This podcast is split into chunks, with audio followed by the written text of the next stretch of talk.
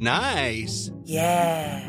What you're hearing are the sounds of people everywhere putting on Bombas socks, underwear, and t-shirts made from absurdly soft materials that feel like plush clouds. Yeah, that plush. And the best part? For every item you purchase, Bombas donates another to someone facing homelessness. Bombas. Big comfort for everyone. Go to bombas.com slash ACAST and use code ACAST for 20% off your first purchase. That's bombas.com slash ACAST. Code ACAST.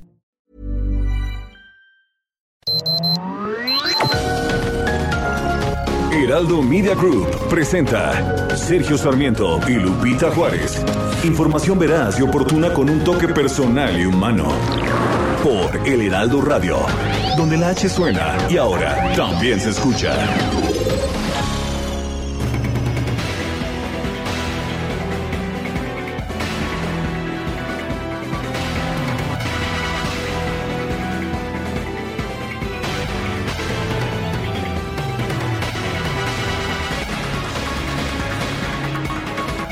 El Instituto Nacional Electoral ha aprobado los lineamientos para la votación por revocación de mandato.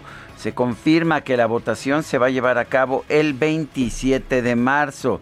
La recolección de firmas será a través de una aplicación con excepción de 204 municipios, a pesar de que el presidente de la Cámara de Diputados, Sergio Gutiérrez Luna, se presentó a debatir personalmente la votación. Gutiérrez Luna, presidente de la Cámara de Diputados, regresó a tomar su silla de representante de Morena ante el INE para alegar, eh, alegar y cuestionar los lineamientos de revocación de mandato que aprobaría el Consejo General. Volvió con un tono de, de confrontación como representante de partido criticó al representante del PRD que señaló que llamaba la atención de ver a Gutiérrez Luna asumiendo dos funciones a la vez. Eh, bueno, pues Gutiérrez Luna mostró un oficio con el que presuntamente solicitó que se le descontara el día y advirtió al perredista no se sorprenda de verme aquí, acostúmbrese. La principal queja del morenista fue que estos lineamientos van en contra de la ley, pues limitan la recolección de firmas en una aplicación y solo con una excepción de formatos físicos en 204 municipios. Son las 7 de la mañana con dos minutos. Yo soy Sergio Sarmiento y quiero darle a usted la más cordial bienvenida a El Heraldo Radio. Hoy es primero de octubre del 2021, se inicia el décimo mes de este 2021. Quiero invitarlo a que se quede con nosotros, a que nos escuche, aquí estará bien informado. También podrá pasar un rato agradable ya que siempre hacemos un esfuerzo por darle a usted el lado amable de la noticia. Guadalupe Juárez, muy buenos días. Hola, ¿qué tal? Sergio Sarmiento, qué gusto saludarte en este viernes, por fin viernes. ¿Qué tal? ¿Cómo están cerrando la semana?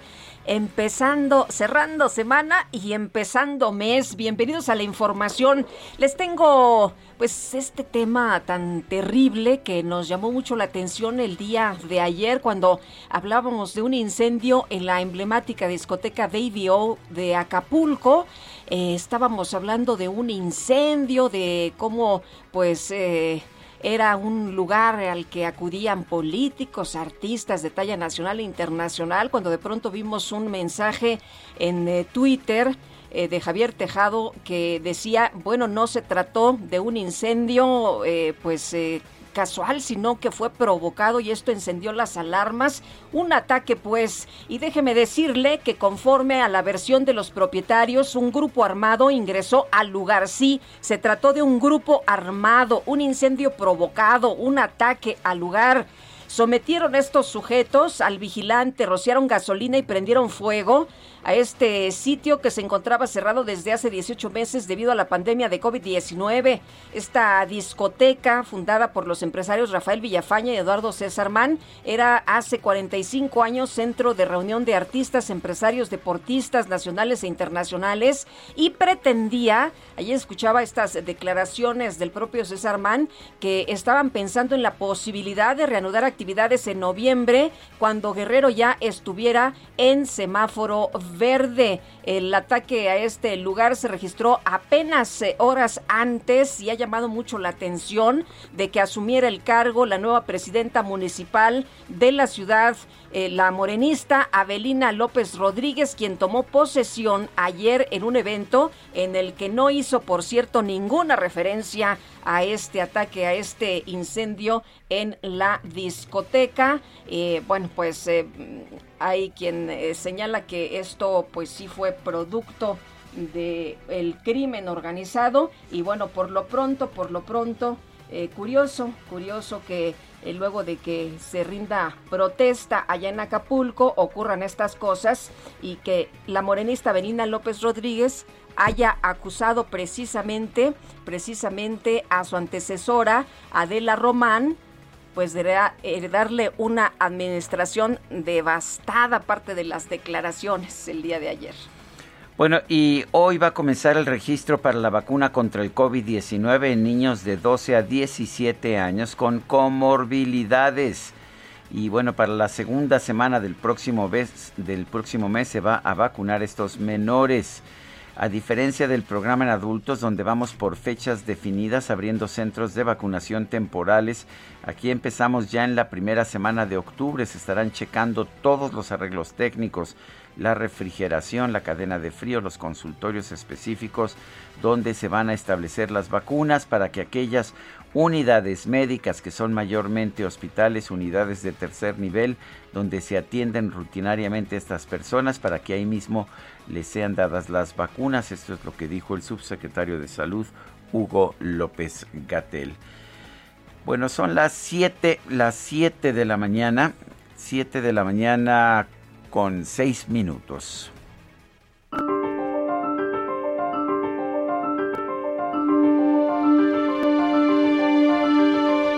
En los tiempos del neoliberalismo, hasta hace poco, la desigualdad se volvió aún más extrema y ofensiva. Por eso el combatirla con una mejor distribución de la riqueza, del ingreso y del presupuesto es hoy una de nuestras mayores y más importantes tareas. Andrés Manuel López Obrador.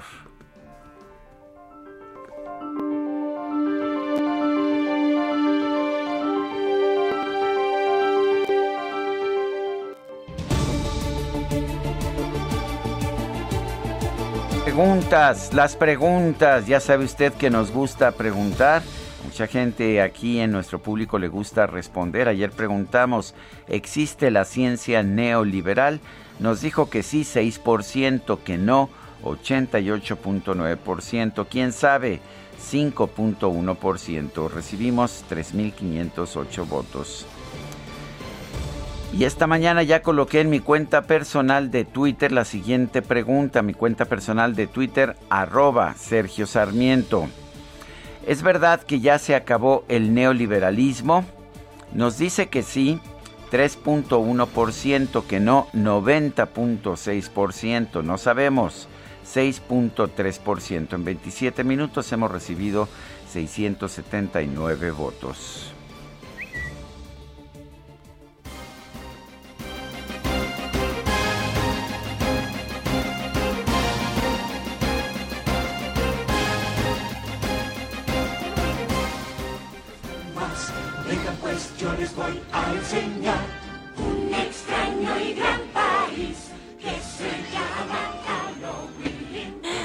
Pasa? ¿Qué pasa, Itzel González? ¿Cómo estás? Muy buenos días, cuéntanos. Lupita, Sergio, amigos, muy buenos días. Nosotros como en tienda departamental ya quitamos los adornos patrios y, ¿Y qué sigue? ¿Qué sigue? con el Halloween. Ah, me parece muy bien, me parece excelente. Al 31 de octubre ya estamos con nuestras arañitas, nuestros fantasmas, nuestras calabazas. Híjole. Preparados también para el Día de Muertos, pero ese cambio es de Oye, pero no, rápido. no del- te hagas que ya comiste pan de muerto desde hace como dos semanas. La verdad es que desde el 17 de septiembre dimos por inaugurada la, No, la no, fecha no. del pan de muerto.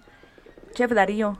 Por acá andamos. Ya- él se reportó, él solito se Él reportó. solito se reportó, ¿verdad? Entonces, Ay, hasta se me, hasta se me antojó un panecito Andamos de muerto. en la cata, es una cata, es para eh, conocimiento general, para informarle a usted cuál es el mejor pan de muerto. Seguimos haciendo la cata, todo el Pero la de tenemos como desde hace producción. 20 años, ¿no? Híjole, y esa creo que nunca, nunca la vamos a quitar. Muy bien. Oye, y en este viernes, información importante que se destaca en el Heraldo. Así que comenzamos con las destacadas. En primera plana, apertura de padrón. Delgado ubica a conservadores en Morena. El líder del partido acusa de secretaristas y burócratas a quienes se oponen a abrirse a nuevos integrantes. No me digas, ya se están dando duro. Sorpresa, Híjole, sorpresa, nadie se lo qué esperaba. sorpresa. País, Cámara de Diputados, integran 51 comisiones sin permiso, aprueban en San Lázaro el acuerdo, pero falta aval del Senado sobre composición. Ciudad de México 2021-2024 inicia nueva era para alcaldías. La elección del 6 de junio dividió a la capital en dos bloques, siete alcaldes del partido en el poder y nueve de la alianza opositora. Estados, crisis migratoria, trabajan infantes en frontera sur, alertan sobre menores extranjeros que se dedican a venta de dulces o a bolear zapatos.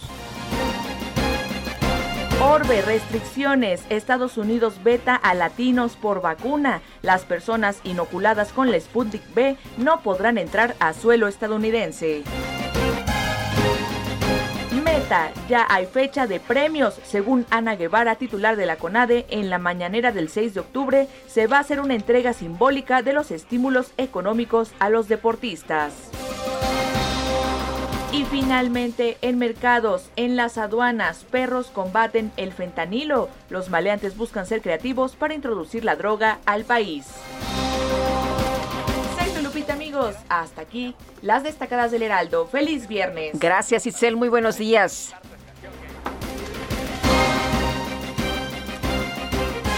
Bueno, y tenemos ya un mensaje de tenemos ya un mensaje de nuestro chef Darío Tapia, no coman ansias, coman pan de muerto. Bueno, pues vamos a un resumen, un resumen de la información más importante de este primero de octubre de 2021. Ojutla, Morelos, el presidente López Obrador encabezó la conmemoración del aniversario número 256 del natalicio de José María Morelos y Pavón.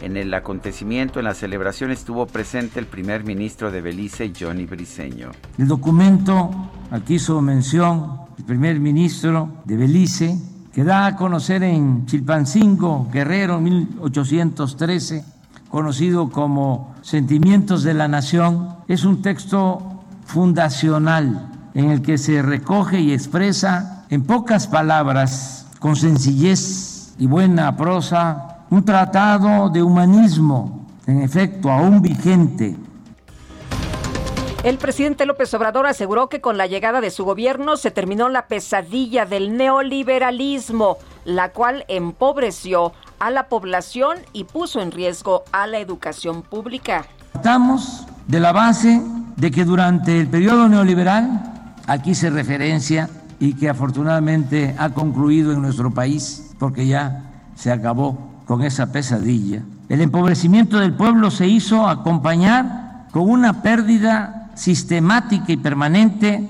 del poder adquisitivo del salario. Este jueves el presidente López Obrador envió a la Cámara de Diputados su nueva iniciativa de reforma constitucional para fortalecer a la Comisión Federal de Electricidad. Y en Baja California, la Comisión Federal de Electricidad cortó el servicio del acueducto del río Colorado, el cual suministra agua a las ciudades de Tijuana, playas de Rosarito, Tecate y Ensenada por adeudos de dos meses. Pemex y el sindicato petrolero concluyeron la revisión del contrato colectivo de trabajo 2021-2023. Se acordó un aumento de 3.4% directo al salario y otro de 1.76% en prestaciones. En una carta, los senadores estadounidenses Marco Rubio y Rick Scott criticaron al presidente López Obrador por recibir a los mandatarios de Venezuela y Cuba, Nicolás Maduro y Miguel Díaz Canel. Los legisladores esperan que esta acción no sea indicativo de un alejamiento de los principios de respeto a la libertad y a la democracia. El expresidente del gobierno español, José María Aznar, criticó la postura del presidente de México, Andrés Manuel López Obrador, de exigir que España pida perdón a los pueblos indígenas por los abusos cometidos durante la conquista. Con todos los respetos, 200 aniversario de la independencia de México, enhorabuena. Y ahora me cambia usted toda la cosa y dice usted que España tiene que pedir perdón. ¿Y usted cómo se llama? Dígame usted cómo se llama, por favor. Yo me llamo Andrés Manuel López Obrador. Andrés, por parte de los aztecas, Manuel por parte de los mayas, López. Eso, es, vamos, es una mezcla. Incas. Y Obrador de Santander. Hombre, es que, es que si no hubiesen pasado algunas cosas, perdone, usted no estaría ahí. Bueno, y el dirigente nacional de Morena, Mario Delgado, acusó al expresidente del gobierno español, José María Aznar, de ser un instigador, así dijo, instigador de guerra que apoyó abiertamente al expresidente de México, Felipe Calderón. La jefa de gobierno de la Ciudad de México, Claudia Sheinbaum, respondió en redes sociales a José María Aznar. Compartió un video del presidente López Obrador ofreciendo disculpas al pueblo yaqui y afirmó que esta es la diferencia entre un humanista y un racista. El coordinador de Morena en la Cámara de Diputados, Ignacio Miera, afirmó que el expresidente de gobierno español, José María Aznar, le hace honor a su apellido, el cual significa que el que cría o cuida asnos dijo que ya se convirtió en uno de ellos. De ese tamaño y de ese nivel es el debate, de nuestros flamantes e intelectuales diputados. El coordinador de Morena en el Senado, Ricardo Monreal, señaló que el próximo martes la Junta de Coordinación Política va a resolver el caso de los cinco legisladores que buscan integrar una nueva bancada. Se dijo a favor de encontrar una manera de decir sí a este proceso de formación. Y los grupos parlamentarios de la Cámara de Diputados acordaron citar al consejero presidente del Instituto Nacional Electoral, Lorenzo Córdoba, para que explique la petición de presupuesto para el organismo por 24.649 millones de pesos. El Instituto Nacional Electoral aprobó los lineamientos definitivos para la consulta de revocación de mandato del presidente López Obrador los cuales establecen que la votación se llevará a cabo el 27 de marzo. El Tribunal Electoral del Poder Judicial de la Federación validó los lineamientos para la renovación de las presidencias de las comisiones del INE. Rechazó una impugnación de Morena con la que exigía el cumplimiento del principio de paridad de género. El Tribunal Electoral confirmó el triunfo del morenista Alfredo Ramírez Bedoya en las pasadas elecciones por el gobierno de Michoacán.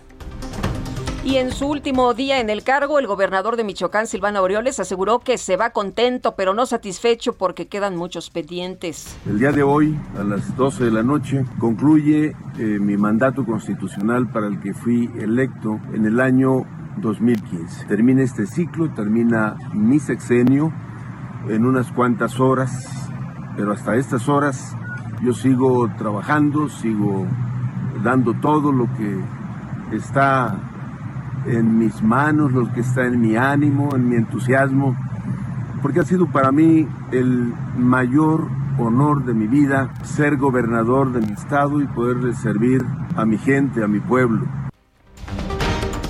Bueno, el gobernador electo de Sinaloa, Rubén Rocha Moya, anunció un acuerdo con el actual fiscal general del estado, Juan José Ríos, para que éste deje el cargo antes del 15 de noviembre. En Nuevo León fue asesinado a balazos el coordinador de seguridad pública de Cadereyta, Roberto Julián Sáenz Garza, unas horas de haber asumido el cargo. Y la Fiscalía General de Morelos confirmó la detención de un sujeto identificado como Javier N. por su presunta participación en el homicidio del activista social Samir Flores Soberanes.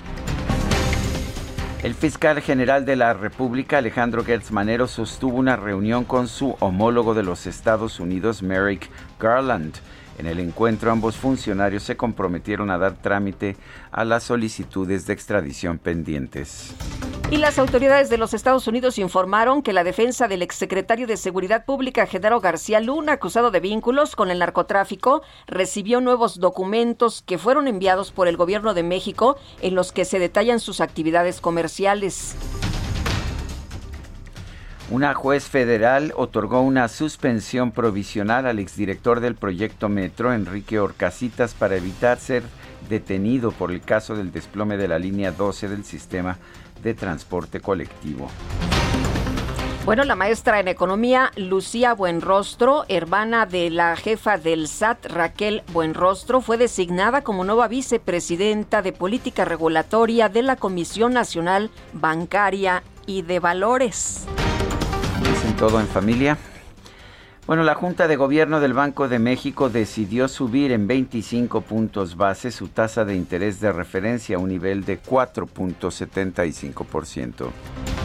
El secretario de Salud de Coahuila, Roberto Bernal, destacó que el gobierno de su estado llegó a un acuerdo con Texas para vacunar contra el COVID-19 a 1.100 adolescentes de entre 12 y 17 años a partir del 4 de octubre. Sigue la vacunación por allá en Coahuila de niños y adolescentes. La Secretaría de Salud Federal informó que este jueves se registraron 533 muertes por COVID-19 en México, así como 8.828 contagios nuevos.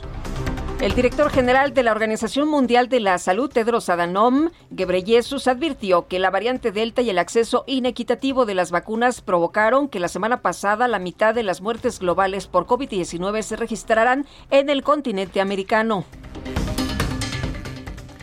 La Casa Blanca informó que el presidente de los Estados Unidos, Joe Biden, promulgó una ley para extender el presupuesto y evitar la parálisis del gobierno federal que iba a tener lugar este próximo 3 de octubre. Y el gobierno de China ordenó a las principales empresas de energía que aseguren sus reservas de combustibles a cualquier costo para evitar apagones durante el invierno. No podemos cerrar los ojos, hay una grave situación en los mercados energéticos, fuerte demanda, no hay suficiente provisión y vamos a ver escasez y altos precios. En información deportiva, la selección mexicana de fútbol dio a conocer la convocatoria de 28 jugadores para los partidos de la próxima semana en contra de Canadá, Honduras y El Salvador. Bueno, ¿y qué tal? La NFL presentó la lista de artistas que van a protagonizar el espectáculo de medio tiempo del Super Bowl y destacan Snoop Dogg y también Eminem. Son las 7 con 21 minutos.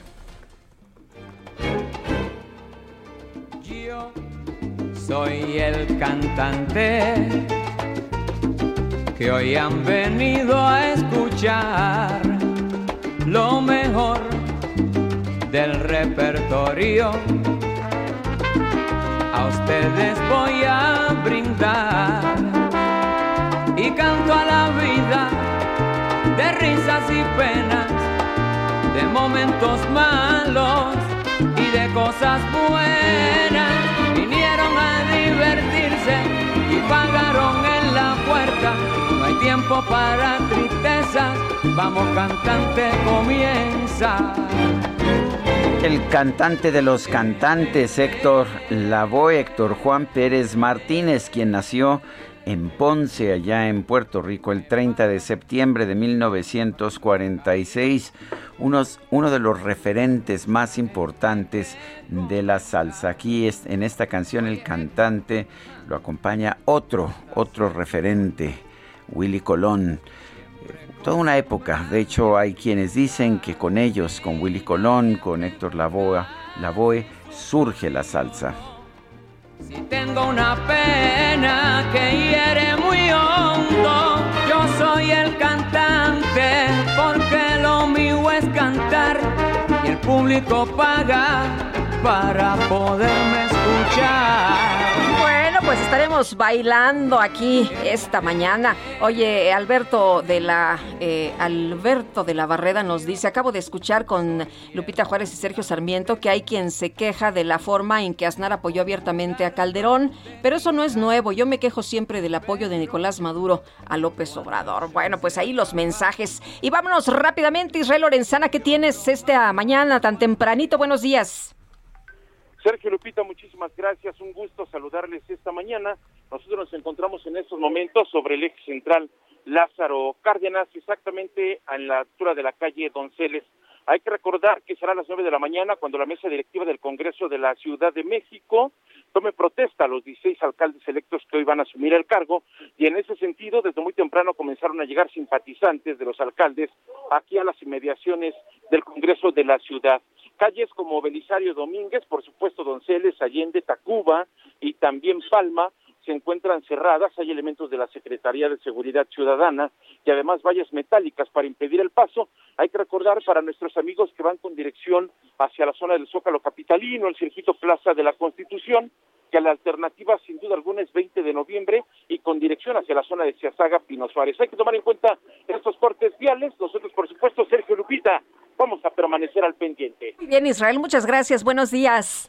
Hasta luego. Hasta luego. Vamos a una pausa y regresamos. Siempre en la calle, mucha gente que comenta. Oye, Héctor. Sergio Sarmiento y Lupita Juárez quieren conocer tu opinión, tus comentarios o simplemente envía un saludo para ser más cálida esta mañana.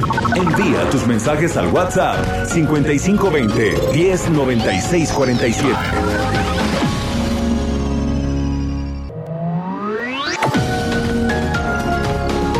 Continuamos con Sergio Sarmiento y Lupita Juárez por El Heraldo Radio. En Soriana sabemos lo que te gusta. Aprovecha un 3x2 en variedad de panqués bimbo y pastelitos pingüino marinela. Sí, 3x2 en variedad de panqués bimbo y pingüinos marinela. Soriana, la de todos los mexicanos. Octubre 4, aplica restricciones. Aplica en Hiper y Super. Este primero de octubre se celebra el Día Internacional de la Música, fecha que se estableció por la UNESCO en 1975 para conmemorar sus diversas manifestaciones y su trascendencia a nivel internacional. El objetivo de esta celebración es promover la paz y amistad entre naciones gracias a la unión que facilita la música. La música está dividida en muchos estilos y géneros como la clásica, los blues, el rock, el pop, el jazz, la música electrónica, la salsa, la cumbia, entre otros. Cada uno tiene sus propias características que los definen y diferencian, pero también existe hoy en día mucha fusión. Esta forma parte integral del folclore de cada país y algunos instrumentos son utilizados solamente en algunas zonas del mundo. Cada comunidad tiene sus ritmos propios y esto otorga una riqueza maravillosa a la cultura y la historia del lugar.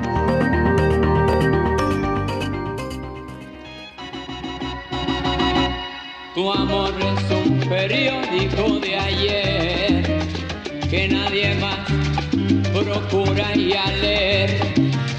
Sensacional cuando salió en la madrugada, a mediodía ya noticia confirmada y en la tarde materia olvidada. Tu amor es un periódico de ayer titular que alcanzó página entera. Por eso ya te conocen donde quiera. Tu nombre ha sido un reporte que guardé. Y en el álbum. ¿Cómo la ves, Guadalupe, con esta descripción? Tu amor es un periódico de ayer. Así de Uy, valioso qué es tu barbaridad. amor. Qué bueno que no le dijo como el noticiero de ayer, ¿verdad? Bueno, estamos escuchando a Héctor Lavoe, este otro de sus grandes éxitos, periódico de ayer. La noticia propagada. Qué duro, qué duro que le digan así. Un amor, ¿verdad? Sí, oye. Bueno, tenemos mensajes esta mañana. Muchas gracias a todos ustedes que comparten sus opiniones y puntos de vista con nosotros. Buenos días, Sergio Lupita. Les pido un favor. Acá en la Colonia Estrella, en la Gustavo Madero, ya tenemos como dos semanas con poca presión de agua. Hasta el día de antier ya no cae agua y las autoridades de la alcaldía, según ellos, no saben la razón y andan averiguando con Conagua qué es lo que está pasando. Les encargo, por favor, que tengan un excelente inicio de mes y muy bonito fin de semana.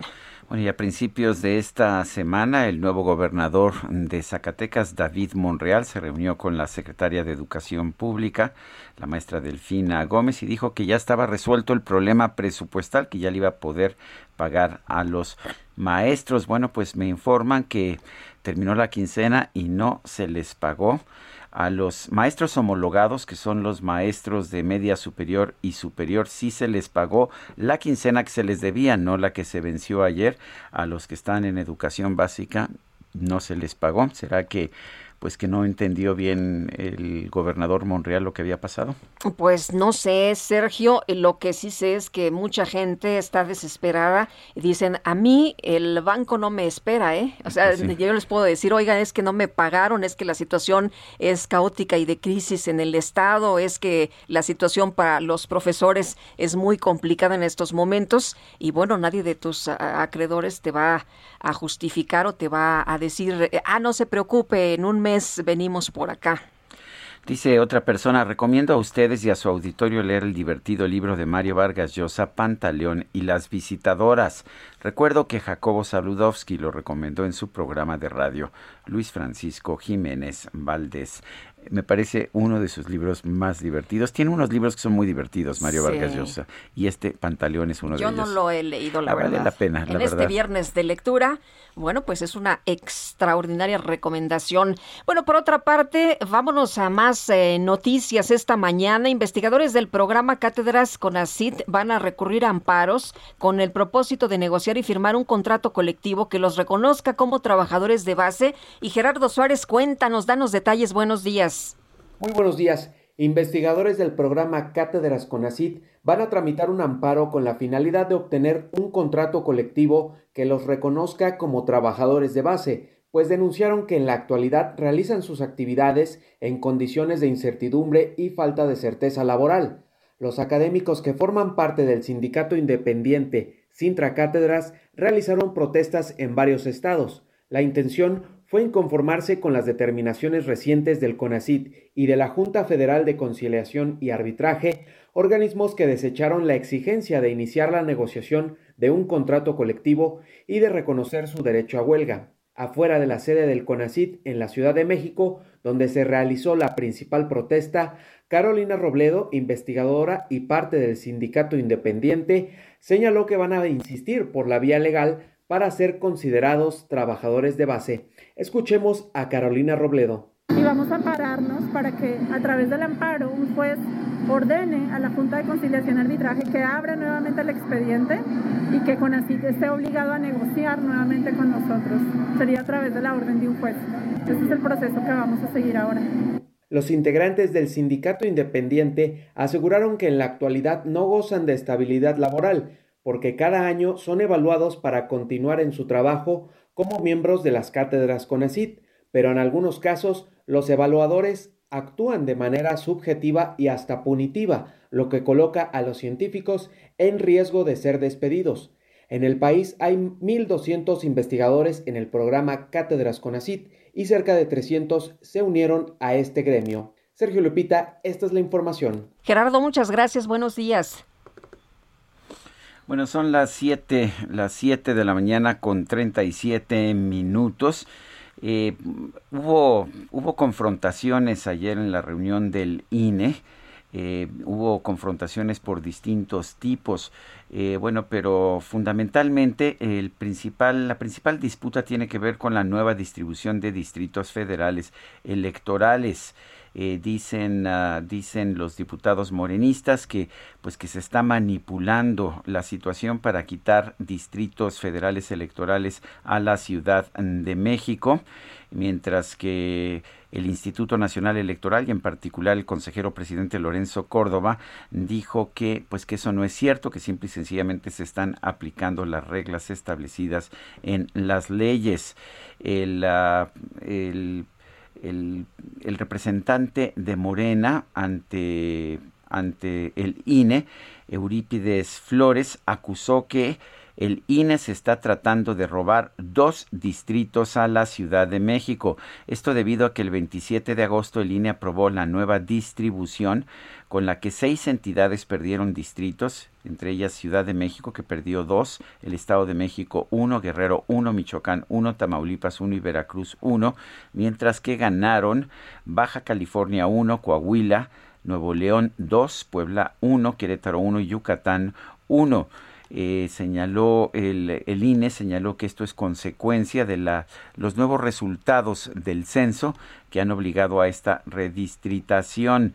Morena, mm, eh, dijo el, el consejero presidente, no se quejó durante el proceso ni impugnó este acuerdo ante el tribunal pero tras la inconformidad de la jefa de gobierno Claudia Sheinbaum, la semana pasada los morenistas comenzaron una campaña en contra de la distritación y ya recurrieron a la sala superior. En la, sesión, en la sesión del Consejo General de este miércoles, que aprobó los aspectos metodológicos y técnico operativos para definir los límites de los nuevos distritos, eh, Flores, Eurípides Flores, acusó al INE de actuar con sesgo político y escudarse en la ciencia para robarle distritos a los estados gobernados por Morena como en la Ciudad de México. Bueno, y lo que respondió finalmente el consejero presidente es que pues que no, que simple y sencillamente se aplicó la ley, mientras que el consejero Ciro Murayama eh, le pidió hacer una operación de tercero de primaria para que le quede claro por qué la capital pierde dos distritos y le insistía que le asustaba que no pudiera leer. Dice Ciro Murayama, divide la población del país, 126 millones 14 mil 24 entre 300, le da 420 mil 47. Divide la población de la Ciudad de México, los 9 millones 209 mil 944 entre 420 mil 47 y va a tener 21.92, redondeado, redondeado 22 los distritos que le tocan a la Ciudad de México. Son las 7 de la mañana con 40 minutos. En Soriana siempre te llevas más. Alimento seco para perro, marca campeón. Compra uno y el segundo al 50% de descuento. Y suavizante Downy 2.8 litros, 2 por 130 pesos. Soriana, la de todos los mexicanos. A octubre 3, aplica restricciones. Aplica en Hiper y Super. Bueno, y la conferencia la mañanera se está poniendo buena esta mañana porque le voy a decir cuál es el tema. El presidente Andrés Manuel López Obrador informó que se envió una iniciativa al Congreso para fortalecer a la Comisión Federal de Electricidad y que es para garantizar la energía, eh, la energía a precios eh, eh, justos para todos los mexicanos y que no haya aumentos por encima de la inflación. De hecho, la Comisión Federal de Electricidad ya en su cuenta de Twitter está subiendo un montón de información, ya sabes, así a minuto y en uno de, los tweets destaca que haya una verdadera competencia. Eh, esta, eh, este, esta iniciativa no significa nacionalizar ni estatizar, significa darle su lugar a la Comisión Federal de Electricidad porque se decide en esta iniciativa que la Comisión Federal va a tener 54% del mercado y el 46% se va a conservar para las empresas particulares, de acuerdo con lo que ha explicado esta mañana el presidente López Obrador. Pero vamos a escuchar parte de lo que está mencionando, de lo que está informando acerca de la iniciativa eh, para fortalecer, para garantizar la energía a los precios justos. Esta mañana lo que dice López Obrador. Se va a dar a conocer la iniciativa que se envió desde ayer al Congreso para fortalecer a la Comisión Federal de Electricidad con el propósito de que se garantice la energía eléctrica a precios justos para todos los mexicanos, que no haya aumentos por encima de la inflación, como es nuestro compromiso, que no suceda lo de antes, que aumentaba y aumentaba constantemente el precio de la luz, de las gasolinas, del diésel, del gas. Bueno, pues ahí parte de lo que ha comentado el presidente esta mañana. Bueno, en otros temas, el fiscal general de la República, Alejandro Gertz Manero, se reunió con su homólogo estadounidense Merrick Garland. Eso ocurrió el, este miércoles pasado en Washington y Diana Martínez nos tiene los detalles. Así es, Sergio Lupita, muy buenos días. El fiscal general de la República, Alejandro Gertz Manero, se reunió este miércoles con su homólogo de Estados Unidos, Merrick Garland, en Washington. La Fiscalía Mexicana informó que durante la reunión ambos se comprometieron a trabajar en la investigación de casos en la frontera, entre estos aquellos vinculados con narcotráfico, con tráfico de armas y trata de personas, así como en el tema de lavado de dinero. También eh, dialogaron sobre las solicitudes de extradición y sobre la necesidad de continuar activamente con este tipo de procedimientos. Gertz Manero y Garland aseguraron que existirá un diálogo bilateral de forma regular.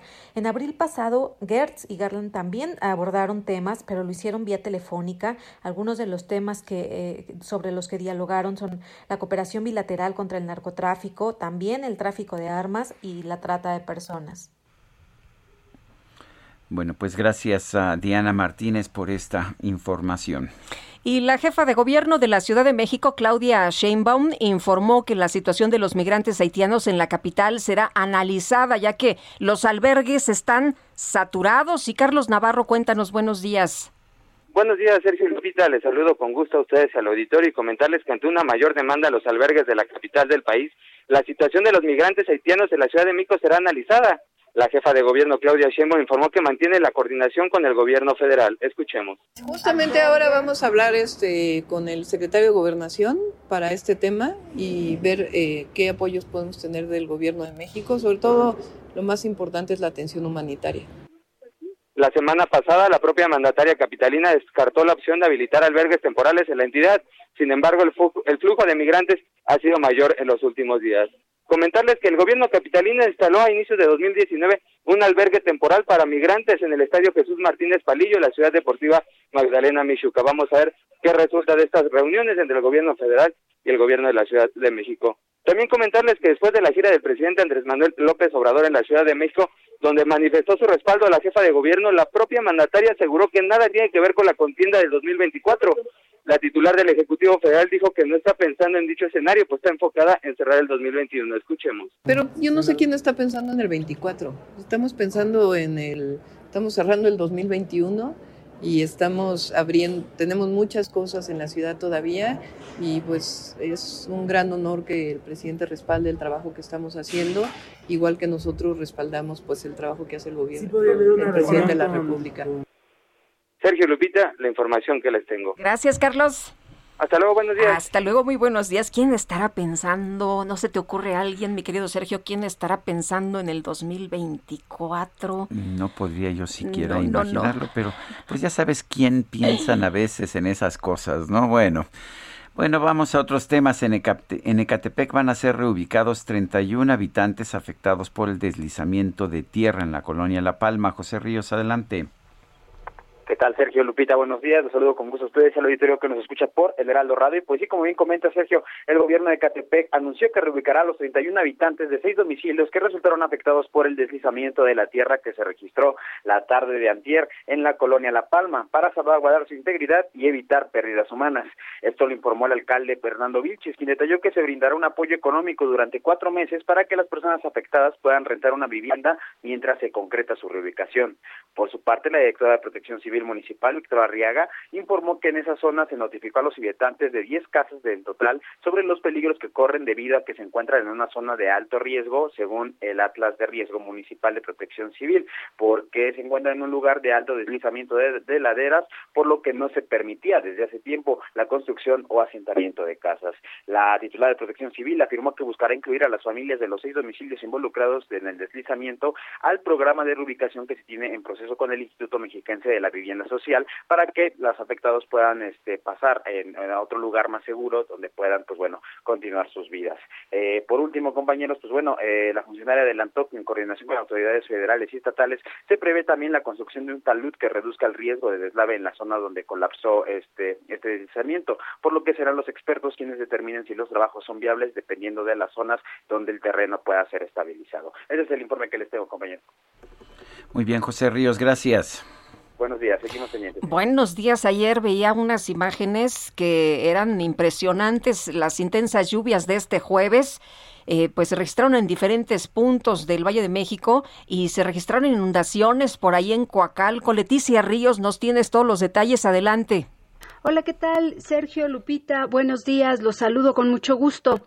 Efectivamente, como consecuencia de la intensa lluvia de la tarde de este jueves, se registraron inundaciones en el municipio de Coacalco. Una de las vialidades más afectadas fue la avenida López Portillo, donde varios autos quedaron atrapados bajo el agua. A través de redes sociales, ciudadanos reportaron que los vehículos quedaron varados a la altura de la plaza comercial Coacalco, luego de la fuerte precipitación. En los videos difundidos se puede observar a los automovilistas atrapados dentro de sus unidades mientras esperan a ser rescatados. El gobierno municipal informó que elementos de protección civil y bomberos realizaron monitoreos en las zonas de riesgo. Las autoridades exhortaron a la población a manejar con precaución durante estos días de lluvia, a respetar los señalamientos de tránsito y reducir la velocidad. Hasta aquí mi reporte. Buenos días. Leticia, muchas gracias. Muy buenos días. Bueno, y la calificadora Standard Poor's subió la calificación de la empresa Braskem Midesa de B a B+, a B+, citando un mejor desempeño y desapalancamiento de la empresa, sobre todo después de que esta empresa llegó a un acuerdo de suministro de gas etano con petróleos mexicanos, con Pemex. El martes, la compañía brasileña mexicana acordó con Pemex recortar el volumen y plazo de un contrato por el que la empresa estatal entrega gas etano a un gigantesco complejo petroquímico en Veracruz calificado de leonino por el gobierno de Andrés Manuel López Obrador. El nuevo acuerdo incluye la construcción de una terminal de almacenamiento de hidrocarburo. En otros temas económicos, ha propuesto ayer el Banco de México aumentó nuevamente en 25 puntos base la tasa de interés, la tasa de interés de referencia que se coloca en 4.75%. Los especialistas del Banco de México están viendo pues una inflación, una inflación que se mantiene testarudamente arriba de las cifras eh, que se han mantenido hasta este momento. Eh, se está planteando que puede haber una inflación superior al 6%. Bueno, y vámonos con Rogelio López, que anda por la zona sur de la Ciudad de México. ¿Qué sucede a esta hora de la mañana? Rogelio, buen día. Hola. Algo pasó ahí con la comunicación. Vamos a tratar de restablecer. Ahí estamos ya contigo, Rogelio. Adelante. Sergio. Y bueno, pues te comento que hace unos momentos tuvimos un accidente exactamente aquí en lo que es la calzada de Tlalpan al cruce con Chotepingo. Esto, bueno, pues una moto pues quedó completamente en cenizas, esta se incendió. Afortunadamente no tenemos personas lesionadas, lo que sí el heroico cuerpo bomberos llegó rápidamente para poder controlar esta situación. Para los amigos que vienen circulando sobre la calzada de Tlalpan, dirección de sur a norte, bueno, pues todavía van a encontrar algunos eh, rezagos precisamente por este incidente. Y bueno, pues tenemos eh, policía aquí exactamente abanderando. Superando el punto, vamos a poder llegar sin mayor contratiempo a la calzada tasqueña, pero sí ya tenemos bastante carga vehicular para los amigos que van hacia lo que es la zona centro de la ciudad. Por otra parte, para que puedan agarrar sobre lo que es o, o tomar lo que es Río Churubusco, bueno, lo van a poder hacer lento, pero sí van a poder avanzar sin mayor contratiempo para los amigos que van hacia la zona de Río Miscuac. Mi querida Lupita, este es mi reporte. Rogelio, muchas gracias. Muy buenos días. Muy buenos días. Maneje, por favor, con mucha precaución. Bueno, y le damos la bienvenida a un nuevo compañero, Mario Miranda, quien está allá en Belisario Domínguez. Mario Miranda, adelante. ¿Qué tal, Sergio Lupita? Muy buenos días. Y fíjate que nos encontramos muy cerca de las instalaciones del Congreso de la Ciudad de X, donde en unos momentos tomará posición los nuevos alcaldes de la ciudad. Y hemos visto que han colocado varios filtros de seguridad en todos los, la estación cerca de aquí del, centro de la ciudad de parece un búnker. Hay centro de ciudad en el eje central y de Celes, en la calle de Italia Domínguez, de Ignacio Allende, lo mismo en la calle de Ignacio Allende y Tacuba. Y podemos observar que hay bastantes elementos de la Secretaría de Seguridad Ciudadana, pero podemos que acaban de llegar mariachis aquí en este lugar. Y pues aquí es lo que se vive aquí muy cerca del Congreso de la Ciudad de México. O sea que va a estar en grande, ya hasta mariachi llegó y toda la cosa, va a haber fiestón. Va a haber muy, una fiesta muy grande. los mariachis aquí. Mario Miranda, gracias. Hasta luego. Pues sí, hay renovación de alcaldes. Eh, bueno, pues eh, el día de hoy se realiza esta toma de protesta. Y vámonos con Israel Lorenzana. Israel, ¿dónde te encuentras? Muy buenos días. Sergio Lupita, pues nosotros continuamos ubicados aquí sobre el ex central Lázaro Cárdenas, a la altura de la calle de Donceles, y es que se incrementa el número de simpatizantes después de que, bueno, pues se va a tomar en cuenta a las nueve de la mañana la toma de protesta de los alcaldes electos aquí en el Congreso de la Ciudad de México. Aunque tenemos un dispositivo policiaco discreto, aún así, bueno, pues la circulación fluye, esto a través del ex central Lázaro Cárdenas con dirección hacia la zona del eje 2 norte, Eulalia Guzmán. Hay que, por supuesto, tener mucho cuidado. Aquí en este punto tenemos un constante cruce de peatones. En vialidades como Belisario Domínguez, Allende, también, por supuesto, Tacuba y Palma, continúa este dispositivo policiaco. Hay que tomarlo en cuenta la circulación, aunque es local, en calles del centro histórico, aún así hay que manejar con mucha precaución. Sergio Lupita, la información que les tengo. Israel, muchas gracias. Buen día. Hasta luego. Bueno, son las 7.54. Hoy es el Día Internacional del Café, de manera que pues festejemos en este Día Internacional del Café nuestro número de WhatsApp para que nos mande mensajes 55 20 10 96 47. Regresamos. Por eso ya te conocen donde quiera. Tu nombre ha sido un reporte que guardé y en el álbum del olvido lo pegué. Tu amor es un periódico de ayer. Sergio Sarmiento y Lupita Juárez quieren conocer tu opinión, tus comentarios o simplemente envía un saludo para ser más cálida esta mañana. Envía tus mensajes al WhatsApp 5520 109647.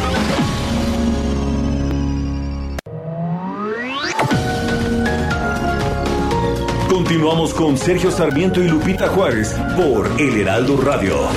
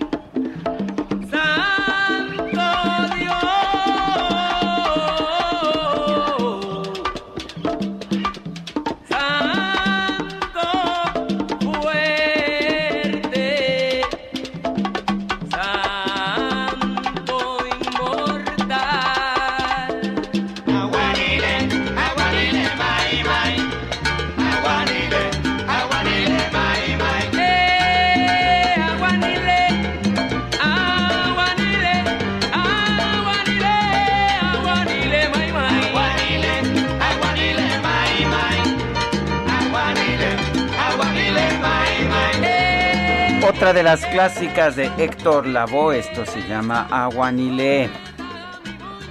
Un marcado toque afro afrocubano o afro puertorriqueño si usted quiere.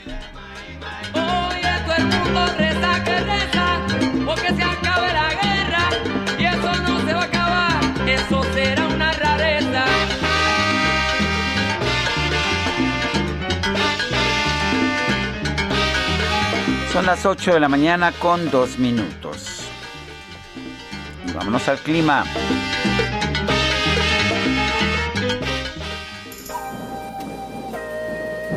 El pronóstico del tiempo. Sergio Sarmiento y Lupita Juárez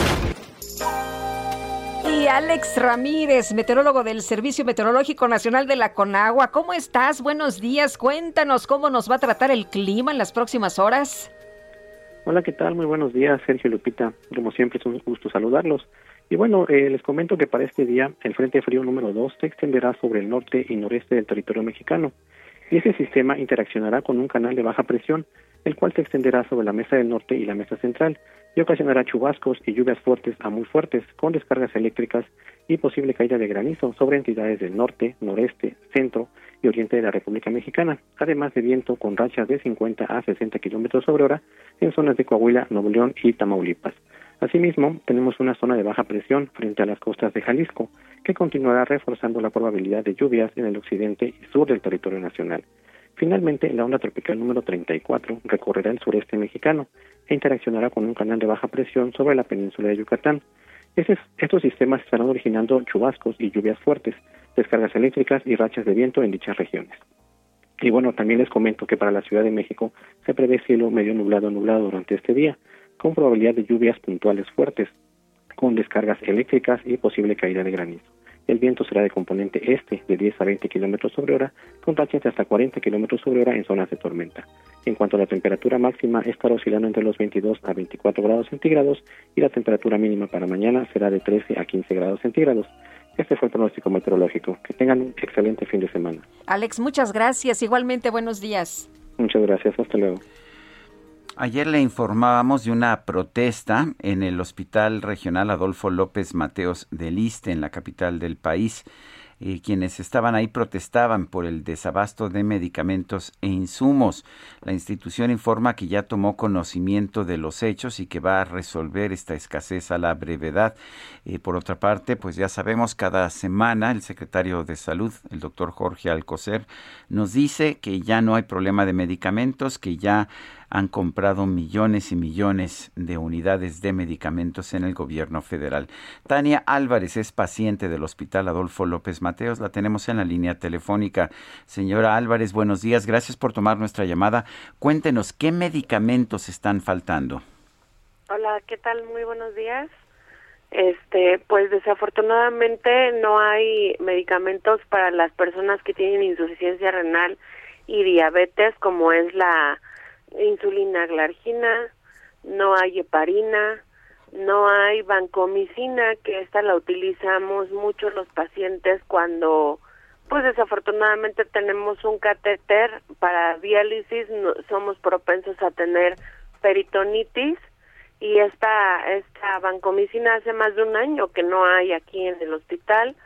Los antihipertensivos están intermitentes, normalmente falta telmisartán, metoprolol, nifedipino y así le podría enumerar una cantidad grande de medicamentos que los pacientes con insuficiencia renal requerimos y que son muy caros en el mercado y que pues desafortunadamente no siempre los tiene el hospital. Eh, Tania, eh, de acuerdo con la información que tenemos, ya la institución eh, tomó nota, tomó conocimiento de los hechos, dicen que van a resolver la situación a la brevedad. ¿Cuál ha sido la experiencia en otras ocasiones y cómo ve usted? ¿Cree que efectivamente pueda haber alguna solución a la brevedad? Mm, pues sí hay soluciones mm, a corto plazo, pero la verdad es que solamente se soluciona por unos días. La vez pasada nos sucedió casi lo mismo. Nos dijeron que ya iba a funcionar el laboratorio. Este funcionó aproximadamente 25 días y nuevamente tenemos esta problemática. Ha estado así esta esta situación desde un poco antes de que empezara la pandemia. Con la pandemia se agravó y pues la realidad es que no no es una una realidad de que esto no vaya a dejar de pasar y que vaya a ser en, un constante funcionamiento el laboratorio, no, no es así. Yo creo que va a funcionar un tiempo otra vez y nuevamente van a volver a quitar los reactivos y otra vez vamos a empezar a padecer los pacientes. Ayer comentábamos con el director que esta situación se puede agravar, pues se vienen meses complicados como es diciembre, noviembre y desafortunadamente ahí es cuando hay pacientes a la alza y pues con esta situación no sabemos qué vaya a pasar. Eh, Tania, dice usted que ya la situación había empezado desde antes. ¿Cuándo, ¿cuándo empezó a haber escasez de medicamentos? Escasez de medicamentos ya tiene antes de la pandemia. Y esta, pero, esta pero en el actual gobierno. Así es, empezó en la pandemia, justamente en la pandemia se agravó y no se ha podido recuperar, no ha podido haber estabilidad. Tania nos dice que es a corto plazo y luego otra vez tienen ustedes que reclamar y luego otra vez se medio soluciona y total que, que no han tenido una solución pues eh, a largo plazo, ¿no? Así es, durante la pandemia estuvimos un año los pacientes de nefrología sin consultas, porque aparte se convirtió en hospital COVID. Entonces, para no exponernos, porque somos altamente vulnerables, nos decían que no fuéramos a consultas a menos que nos sintiéramos mal, pues llegar a urgencias, ¿no? Entonces, a veces había días que nos presentábamos pacientes a las seis de la mañana para los análisis y había letreros pegados en la parte de afuera del laboratorio en donde decía que sin servicio, que porque no contaban con reactivos y que hasta nuevo aviso. Ahorita nos habían comentado que hasta el 16 de noviembre probablemente nos iban a empezar a atender. Eh, el director ayer nos decía que no era así, que a partir del día martes esto se va a normalizar, pero depende de una compañía externa que se llama Centrum, es la que está adentro en el laboratorio, depende total y absolutamente de ellos que se sigan suministrando los reactivos para el laboratorio. La vez pasada pasó igual, o sea, surtieron un tiempo los reactivos y ahorita otra vez ya no hay les dan largas y largas a los al director ahí en, en el hospital y el chiste es de que esta solución no se no se esta situación no se soluciona. Bueno, porque una y otra vez todas las semanas el secretario de Salud nos dice que pues que ya se compraron millones y millones de medicamentos, que ya no hay problema, pero no están llegando al hospital. Así es, esto es una una problemática que igualmente lo tratamos ayer con el director y nos decía que desafortunadamente los medicamentos con la pandemia se han, han elevado sus costos hasta un 200%. Entonces, medicamentos que a ellos antes les costaban cuatro mil pesos, ahora cuestan doce mil. Entonces, y de hecho nos decía que hay grandes farmacéuticas que no, o sea, dejaron de hacer medicamentos justamente cuando empezó lo de la pandemia, enfocándose en la vacuna, en jeringas, en todo esto. Entonces, hay un desabasto de medicamentos y él, él mismo nos decía ayer que no sabía exactamente cuándo van a volver a surtir todos los medicamentos y que ellos constantemente están mandando oficios, están haciendo todo lo posible para que a los pacientes no nos falte el suministro de medicamentos, ¿no? Pero pues no, no pasa nada. Bueno, pues yo quiero agradecerle Tania Álvarez, paciente del Hospital Adolfo López Mateos, el que el que haya conversado con nosotros. Muchas gracias por escucharme. Gracias, Tania. Muy buenos días. Y vámonos con el. Hasta luego. Vámonos con el Químico Guerra.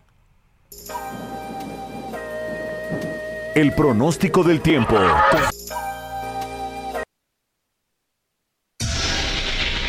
El Químico Guerra con Sergio Sarmiento y Lupita Juárez.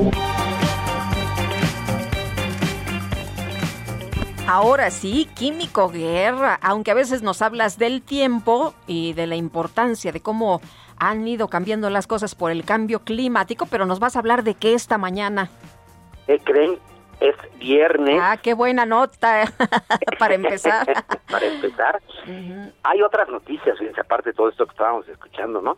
El viernes es el día del amor y nos puede llevar a hacer locuras, ¿no? Ya nos lo ha dicho un gran cronólogo que ya tiene renombre internacional, que ha establecido claramente que los viernes tienen más de 24 horas y que hay que saberlas aprovechar. Con frecuencia nos empuja el amor a comportarnos de forma contraintuitiva, ¿verdad? Hacemos locuras, como se dice, como por ejemplo poner el bienestar de nuestros seres queridos por encima del nuestro.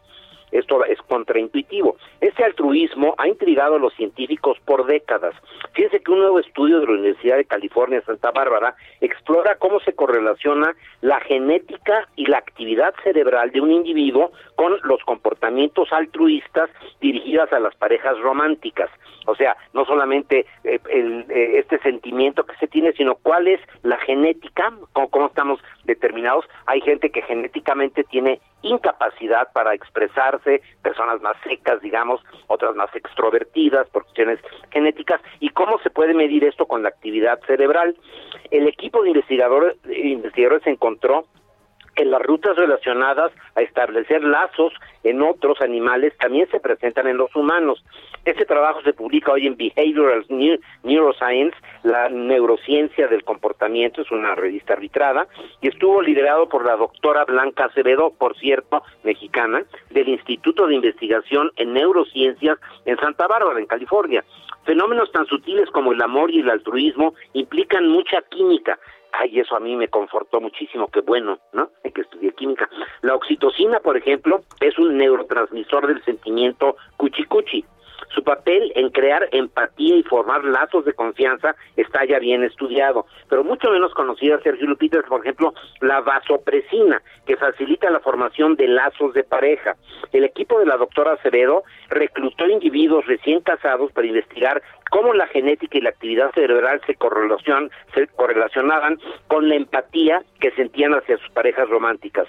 Se midieron dos variantes genéticas, una involucrada en la sensibilidad a la oxitocina, la otra en cuanto a la sensibilidad a la vasopresina.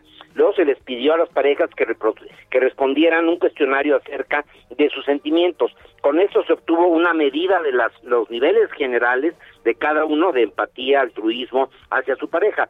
Después fueron evaluados con eh, imagenología de resonancia magnética funcional para determinar cambios de flujo sanguíneo y esto les permitió determinar cómo con la presencia de estos químicos se generan estos sentimientos cuchicuchi. Y bueno, ¿por qué no el día de hoy vemos qué tanto nos afecta la vasopresina?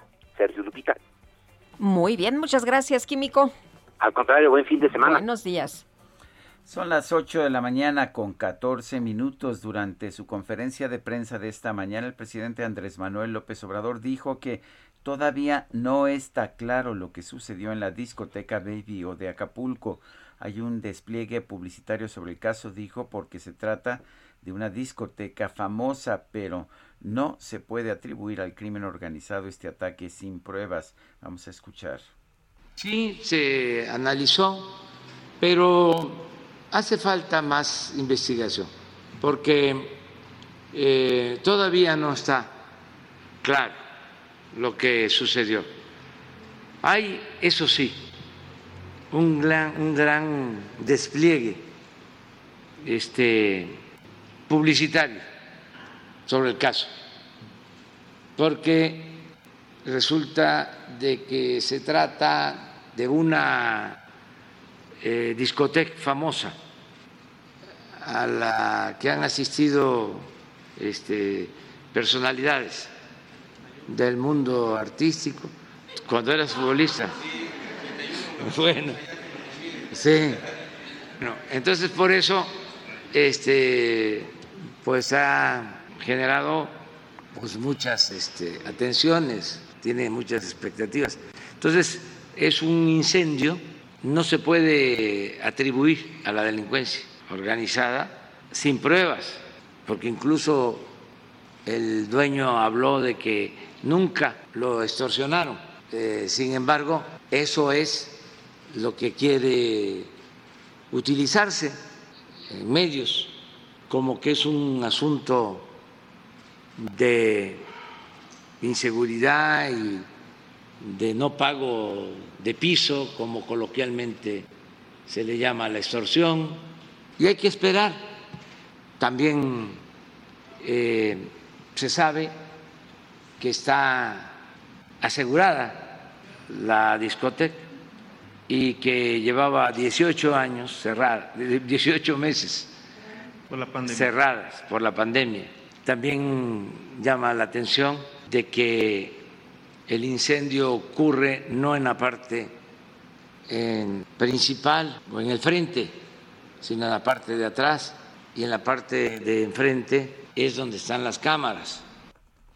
Bueno, el presidente dice que hay que investigar, que no hay que dar por hecho que es un tema relacionado con el crimen organizado y desliza, desliza esta información que la discoteca estaba asegurada.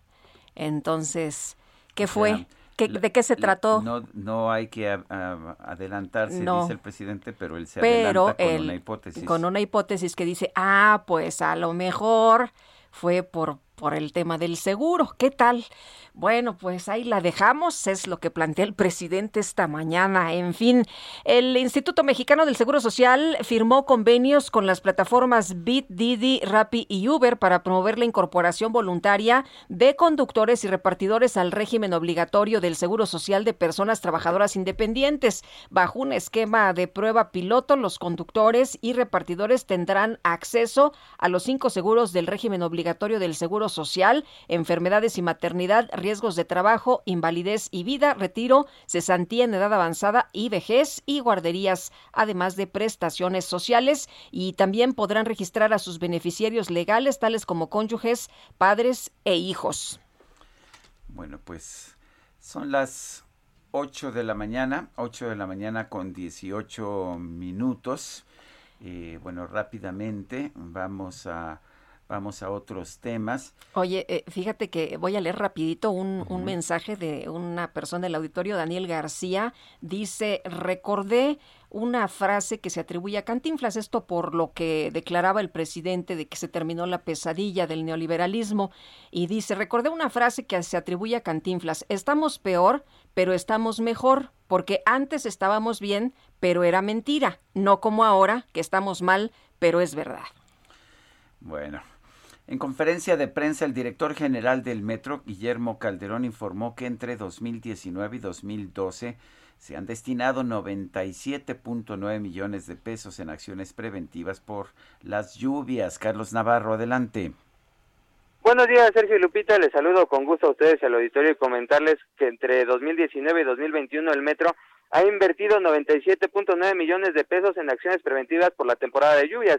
En estas acciones incluyen corrección de filtraciones, impermeabilización de estaciones y de subestaciones de rectificación eléctrica, también desasolve de cárcamo, rehabilitación de techumbres y la corrección de rejillas en diferentes puntos de la red y edificios del organismo. Ayer, en conferencia de prensa, el director del metro, Guillermo Calderón, informó que las acciones preventivas y correctivas que se realizan en la red impactan de forma directa en 2.28 millones de usuarios diarios de las líneas donde se han realizado las obras. Escuchemos. Sí, se analizó pero hace falta más investigación, porque eh, todavía no está claro lo que sucedió.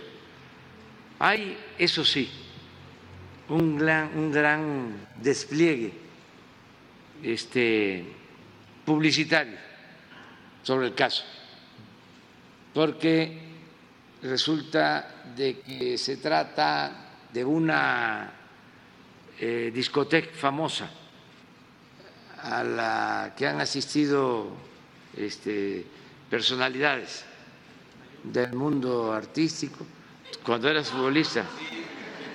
Bueno, sí. entonces por eso este, pues ha generado pues muchas este, atenciones, tiene muchas expectativas. Entonces es un incendio no se puede atribuir. Bueno, eh, eh, Carlos, eh, nos, nos estabas contando y adelante, adelante con el reporte. También comentarle, Sergio Lupita, que para la marcha del próximo 2 de octubre, fecha en la que se conmemora el 53 aniversario de la masacre estudiantil en Tlatelolco, el gobierno de la Ciudad de México prepara ya un operativo. La jefa de gobierno, Claudia Sheinbaum, informó que ya hubo comunicación con el comité del 68. Ellos manifestaron que iban a llevar a cabo una manifestación pacífica sin embargo, como recordamos, cada 2 de octubre hay grupos eh, violentos que van a llevar a cabo algunas acciones, por lo que se va a esperar presencia de anarquistas y también el llamado bloque negro. Cabe mencionar que por los incidentes de la marcha por el Día de Acción Global por un aborto legal y seguro, se abrieron carpetas de investigación, así es que también ya están investigando los hechos violentos de hace unos días. Sergio Lupita, la información que les tengo. Bueno, y nos decías entonces que habrá inversión importante, ¿no? Que se han destinado 97.9 millones de pesos en acciones preventivas por temporada de lluvias. Es correcto, Lupita, 97.9 millones de pesos entre 2019 y 2021 para acciones que incluyen corrección de filtraciones, impermeabilización de estaciones y de subestaciones, también la corrección de rejillas en diferentes puntos de la red y esto está beneficiando y está generando un impacto en 2.28 millones de usuarios que toman el metro día a día. Muy bien, muchas gracias. Hasta luego, Carlos. Hasta luego, buenos días. Buenos días también para ti. Bueno, y en otras, en otras eh, cosas, fíjese usted que eh, la iniciativa de, reforma constitucional en materia de energía eléctrica del presidente Andrés Manuel López Obrador prevé frenar las concesiones de litio, aunque los concesionarios actuales las seguirán manteniendo. Es parte de lo que ha señalado Adán Augusto López, el secretario de Gobernación. La iniciativa de reforma constitucional en materia de energía eléctrica del presidente prevé frenar las concesiones de litio, aunque los concesionarios actuales la seguirán manteniendo de acuerdo con lo que ha señalado esta mañana el secretario de Gobernación. Bueno, son las 8 con 22. Vamos, vamos a las calles de la Ciudad de México. Mario Miranda, adelante. ¿Qué tal, Sergio Lupita? Muy buenos días. Pues seguimos aquí muy cerca de las instalaciones del Congreso de la Ciudad de México, donde se han realizado varios cortes a la circulación en las calles de Eje Central y Donceles República de Cuba y Eje Central, Belisario Domínguez y la calle del 57, Allende y Belisario Domínguez, y finalmente Tacuba y Allende. En estas calles mencionadas se han colocado filtros de seguridad por elementos de la Secretaría de Seguridad Ciudadana, así como para controlar el acceso de los invitados a la toma de protesta de los nuevos alcaldes. También mencionarte que acaban de llegar bomberos con sus trajes de gala, están, están aquí en las instalaciones del Congreso de la Ciudad de México, y como te mencionamos hace rato, este, llegó el grupo de mariachis, entonces espera aquí que haya una muy buena fiesta para recibir a los nuevos alcaldes de la ciudad de MX. Muy bien, gracias Mario. Seguimos pendientes, buen día. Israel Lorenzana, te escuchamos de nuevo, adelante. Sergio Lupita, muchísimas gracias. Ahora la información corresponde al Paseo de la Reforma. Hemos hecho un amplio recorrido desde la zona del circuito interior y hasta las inmediaciones de la Avenida de los Insurgentes asentamientos eh, precisamente a la altura de la avenida Hidalgo y más adelante en Bucareli, nada para pensar en alternativas, únicamente hay que anticipar su paso. El sentido opuesto sin ningún problema, la circulación fluye a buena velocidad para nuestros amigos que van con dirección hacia la calzada de Guadalupe. Sergio Lupita, la información que les tengo. Israel, muchas gracias, buen día. Hasta luego. Hasta luego. Son las 8 con 24 minutos, vamos a una pausa y regresamos.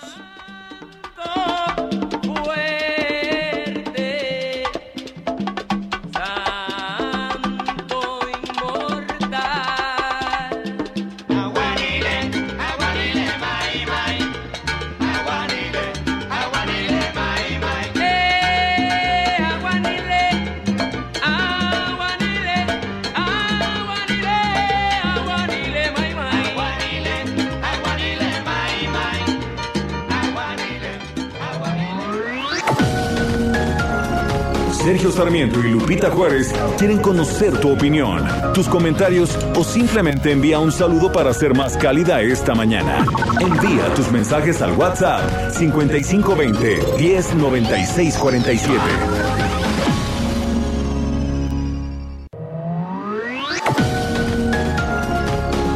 Continuamos con Sergio Sarmiento y Lupita Juárez por El Heraldo Radio.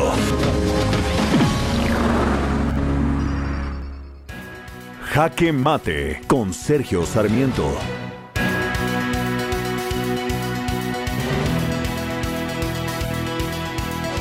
El presidente de la República ha mandado al Congreso de la Unión una iniciativa para llevar a cabo una contrarreforma en el sistema de electricidad de nuestro país.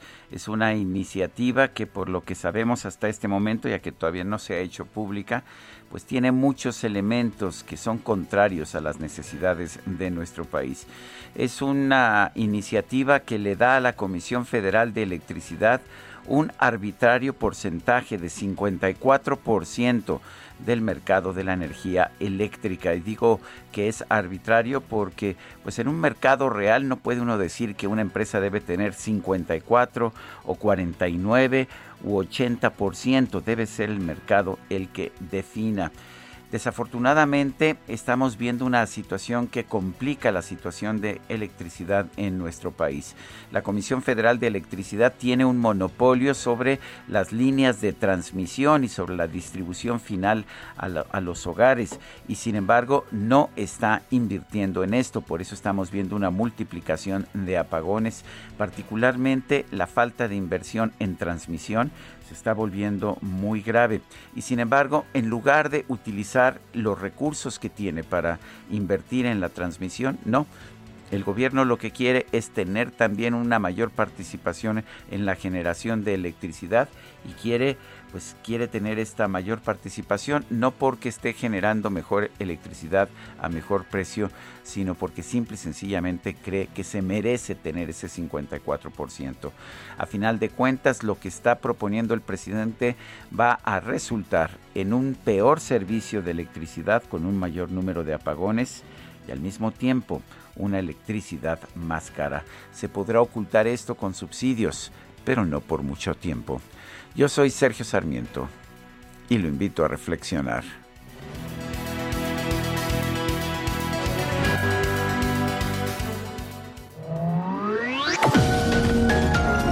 Para Sergio Sarmiento tu opinión es importante.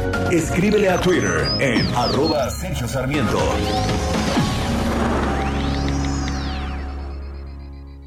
En Soriana sabemos lo que te gusta. Por eso aprovecha un 30% de descuento en todos los botes de basura, cestos para ropa y cajas almacenadoras.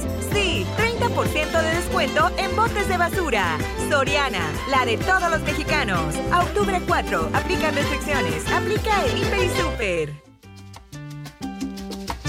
La calle es una selva de cemento y de fieras salvajes como no.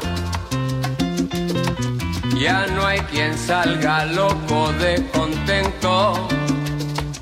Donde quiera te espera lo peor.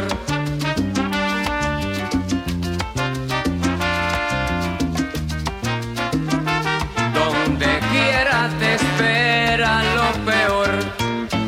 Juanito Alimaña con mucha maña llega al mostrador, saca su cuchillo sin preocupación, dice que le entreguen la registradora, saca los billetes, saca un pistolón, sale como el viento en su disparada.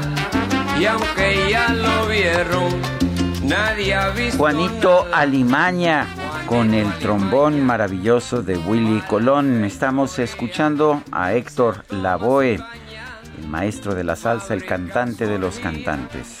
La gente le teme porque bueno, Una vez narré, me parece, en este espacio que por qué le pusieron Héctor Lavoe. Vieron que en, vieron un nombre en francés y les pareció que la voz era como francés. En realidad no tiene nada que ver, pero era como la voz en francés, le pusieron la voe. Y bueno, pues no es francés, pero de todas formas allá quedó. Y ya está el apellido, es un clásico ya de la salsa, Héctor Lavoe. Con el que está arriba, y aunque a medio mundo le robó su plata, todos lo comen. Si hubiera escuchado medio raro. Nadie lo delata.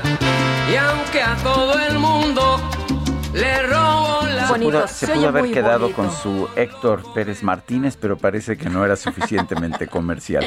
Tenemos mensajes de nuestro público. Bueno, y vamos a empezar con este mensaje de eh, Raquel Durán, que nos dice buen viernes, buen fin de semana y excelente mes para todos ustedes. Y estamos estrenando mes. Dice, ah, y en espera del cambio de horario, pues este cambio de horario que se da el último día de este mes empezamos con el horario de, vera, de invierno. Bueno, y nos dice una persona, Marcelo Molina, si fuera presidente de España, ofrecería perdón a México siempre y cuando Estados Unidos le devolviera a México todo el territorio de Nuevo México. Bueno, y vamos a platicar esta mañana. Me da mucho gusto saludar, como siempre, al doctor Alejandro Macías, especialista en influenza, comisionado nacional para la atención de la influenza en México en 2009. Y doctor, le saludamos con el gusto de siempre. ¿Cómo está usted? Muy buenos días. Hola, Lupita Sergio. Buenos días, me da gusto estar con su auditorio. Gracias, doctor Macías. Cuéntenos, dice el presidente López Obrador que la vacuna patria de México contra el COVID-19 ya está en la fase 2 de investigación. Eh, ¿cómo, ve usted esa situación? ¿Cree usted que podamos eh, producir esta vacuna? Eh, mira, México tiene las capacidades, Sergio, tiene las capacidades. De hecho, pues yo creo que es una asignatura pendiente porque México antiguamente producía vacunas. Eh, las vacunas mexicanas estaban en todo el mundo. Nada más que luego fue más fácil comprárselas a los chinos, mercarlas en la India. Pero eh, México puede hacerlo, yo no tengo duda de que se puede hacer. Hay capacidades en las universidades, en la industria privada, las, las, las vacunas veterinarias de México también están en buena parte del mundo. Entonces, yo creo que de que se puede, se puede. ¿eh? Nada más había faltado la confusión de esfuerzos. Eh, doctor, por otra parte, ahorita que usted está hablando de que se puede, se puede, sí, sí, eh, eh, vamos a, usted ve que sí se pueda este reto de vacunación que se impuso el mismo gobierno, el mismo presidente López Obrador para final de octubre de que esté vacunado a la gente que tenga de, de 18 años para arriba. yo creo que ya no nos alcanza el tiempo para eso, Lupita. Yo creo que habría que descentralizar la vacunación. O sea, que vaya más rápido el que pueda ir más rápido, porque hay estados que han ido más lentos y luego uno detiene a los demás y queremos que todos vayamos al mismo tiempo. Hay estados muy eficientes y hay localidades muy eficientes para vacunar. Bueno, pues hay que mandarle vacuna a ellos. Tratar de descentralizar esto y no tratar de controlarlo todo, porque así vamos, vamos a querer como mover un elefante. Yo creo que lo mejor sería ya descentralizar el proceso de vacunación y que vaya más rápido el que pueda ir más rápido. Y hay gente que puede ir mucho más rápido. Eh, doctor, eh, nos dice entonces que en México sí existe la capacidad. Eh, de hecho, podemos producir vacunas aquí y habíamos visto un muy buen trabajo del Sistema Nacional de Vacunación. ¿Cuál es la situación en la actualidad? Mira, la gran ventaja que tenemos en México, Sergio, es que tenemos una población abierta a la vacunación. Aquí en México los grupos antivacunas pesan muy poco porque la población quiere las vacunas. México ha gozado tradicionalmente algunas de las mejores tasas de vacunación del mundo y de los mejores esquemas de vacunación del mundo, que por desgracia se descarriló eso un poco con la pandemia y ahora andamos debiendo muchas vacunas a mucha gente, pero tenemos ese principal valor. Y por otro lado, tendríamos la capacidad de producir vacunas. Hay que invertir, desde luego, pero yo creo que si quisiéramos valor agregado, México se podría convertir en un fabricante internacional de vacunas, porque nuestras universidades tienen a la gente competente y porque tendremos la, tenemos la industria farmacéutica que es capaz de hacer eso. Eh, es solamente cuestión de organizarse y de invertirle un poquito. Eh, doctor, hay personas del auditorio que nos eh, preguntan, nos dicen que eh, están inquietas por el tema de esta vacuna patria, que si se debe confiar que México siempre ha sido bueno para el tema de la Semana Nacional de Vacunación, para impulsar las vacunas, pero que si deben confiar en la vacuna patria. Sí, mira, todavía no la tenemos lista, todavía no está lista, pero yo creo cuando esté lista no deben dudar que va a estar hecha con los más altos estándares, porque en México en eso no ha tenido problema. México puede estandarizar muy bien su producción. Esos productos farmacéuticos mexicanos son tan buenos como los que tú puedas encontrar en cualquier lugar del mundo. Y la industria farmacéutica eh, que es capaz de hacer eso puede lograr los mejores estándares del mundo. Además, tenemos también la gente y las instituciones para estudiar eso como Dios manda, ¿eh? ¿eh? con estudios de fase 1. O sea, nosotros no nos va a faltar la fase 3, nosotros sí vamos a tener la fase 3 y los especialistas van a poder eh, dar sus comentarios sobre esto. Sí, desde luego. Un problema que puede haber es que cuando ya vayamos a llegar a la fase 3 ya haya menos COVID, ¿verdad? Y ya no sea tan fácil encontrar a los enfermos. Eso sí puede ser, que ese es un ese es un problema que no tuvieron, por ejemplo, las vacunas de Pfizer, AstraZeneca, que las desarrollaron en el momento en que había muchísima enfermedad y era muy fácil eh, estudiarlas. Va a ser un poco más difícil, pero de que México tiene la capacidad, sí la tenemos, sin duda. Eh, doctor Macías, estamos viendo, a pesar de que semana con semana el gobierno nos dice que se han adquirido cientos de millones de medicamentos, lo que nos dicen en los hospitales públicos es que no hay medicamentos, incluso en algunos privados. ¿Qué está pasando? ¿Cuál fue el error? Eh, mira, yo no, no, no tengo todas las cifras. Este, yo lo que te atestigo es, sobre todo en estos momentos, las quejas y de hospitales públicos que de muchos medicamentos que es bien sabido que han faltado. Y en los hospitales privados, a ver, los hospitales privados son una fracción muy pequeña en su consumo en relación con la, eh, la institución pública, pero cuando falta en la institución pública, te doy el ejemplo, por ejemplo, del metotrexato o de la eh, hidroxicloroquina, por ejemplo. Cuando empieza a faltar en la medicina pública, la gente sale a comprar y se acaba poco lo poco que hay para la medicina privada eh, y se viene una reacción en, en cadena. Yo creo que, pues no sé, ahí ha faltado la, la programación o si se cancelaron algunos de los productores nacionales, pues eso trae reacciones en cadena que, que por que lleva a la falta de los medicamentos de manera muy muy rápida porque además esa es una reacción en dominó que se desencadena muy rápido. Eh, doctor, otra pregunta de, del auditorio. Eh, también eh, tiene miedo la gente que haya otro repunte por el tema del, del invierno que vienen otras enfermedades y también preguntan si estos meses son más peligrosos para contraer COVID. Mira, sí, claro. A ver, en una situación de pandemia se pierde la estacionalidad, pero si va a empezar a bajar un poco ya el COVID, como pareciera en este pico de la variante Delta, si empieza a bajar, lo más probable es que para el invierno se den otra vez las circunstancias de que la gente se encierra más, empieza a circular, a, respirar todos el mismo aire viciado y entonces empiezan a transmitir enfermedades eh, tradicionalmente en tiempo de frío circulan al mismo tiempo o co-circulan los virus de influenza, los coronavirus y el virus sincicial respiratorio. Es perfectamente posible que eso ocurra, por eso es tan importante que a todo el que le toque la vacuna de influenza se la ponga en cuanto la tenga disponible.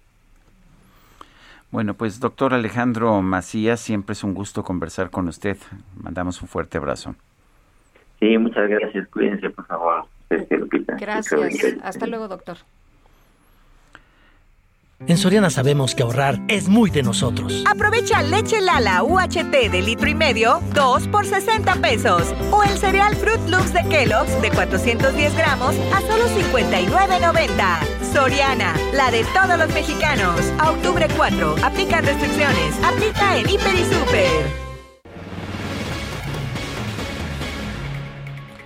Bueno, y vamos a platicar esta mañana con Nancy de la Sierra, senadora de la República. Resulta que las Comisiones Unidas de Salud y Estudios Legislativos, segunda del Senado, aprobaron reformas que tipifican hasta con 45 años de cárcel a los funcionarios, empresas o personas que alteren, falsifiquen o contaminen pruebas, medicamentos o vacunas contra el COVID-19. Senadora, gracias por tomar nuestra llamada. Muy buenos días. Hola, Lupita. Qué gusto saludarte. Un abrazo para Sergio y para tu auditorio. ¿Por qué, es, ¿Por qué es importante esta medida y por qué una condena tan fuerte, 45 años? Pues mira, quiero compartirles que el día de ayer, precisamente en las Comisiones Unidas de Salud y Legislativo Segundo, lo que esperamos que en la próxima semana esté discutiéndose en el Pleno y en lo que afortunadamente coincidimos, como en muchos otros temas, ha habido un abuso desde el inicio de la pandemia, una alerta a nivel mundial de medicamentos, pruebas, eh, que han sido no solamente alteradas y que se venden en el mercado y que esta gente por el simple hecho de ganar dinero está lesionando a las los ciudadanos. Por eso creo fundamental que las penas sean mucho más graves y más cuando son funcionarios públicos, porque sí sucedió, sigue sucediendo y no podemos abusar de los ciudadanos en una época tan compleja en donde el COVID es un padecimiento mundial y que desafortunadamente sí existen empresas, sí existen funcionarios que están abusando de los medicamentos y en muchos casos alterarlos sin saber las consecuencias que puede generar para un paciente. Nancy, de hecho vimos por ahí que andaban vendiendo hasta supuestas vacunas, ¿no? Para eh, pues prevenir eh, contra el COVID. Imagínate tú la desesperación de una persona que tiene que salir a trabajar todos los días, que tiene que tomar el transporte público y que llegas tú a venderle un producto mágico o una vacuna que no tiene, que está cooptado la compra de la vacuna. Y tú con la desesperación de no enfermar, accedes y eso te tiene consecuencias tenemos que acusar, tenemos que denunciar y tenemos que castigar estas prácticas porque no podemos permitir que haya gente que en una época en donde estamos padeciendo abuse. Bueno, pues ah, yo quiero agradecerte, Nancy de la Sierra, senadora, por haber conversado con nosotros esta mañana. Al contrario, Sergio, estoy para servirles y espero que estén muy puntuales la próxima semana en el Pleno para esta discusión. Sí, oye Nancy, una última pregunta. ¿Qué, qué ha pasado con este tema del grupo parlamentario? ¿Cómo van con ese asunto? Pues estamos en espera de que la Jupopo nos reciba. Esperamos que la próxima semana estemos planteando dentro de la Junta de Coordinación Política por qué de este acuerdo, por qué de esta pluralidad en la que queremos transitar los próximos tres años con compañeros que tienen cada uno su trayectoria, su trabajo, pero que hoy pensamos que hay una sociedad con un astargo terrible por las prácticas políticas partidarias y queremos representarlos. Entonces ahí vamos, esperamos que el martes podamos acceder a la Junta de Coordinación para exponer nuestras razones, porque el jueves llegará el presidente al Senado para entregar la Belisario Domínguez. Muy bien, pues muchas gracias por conversar con nosotros esta mañana. Buenos días. Es un placer, gracias. Son las 8 de la mañana con 48 minutos.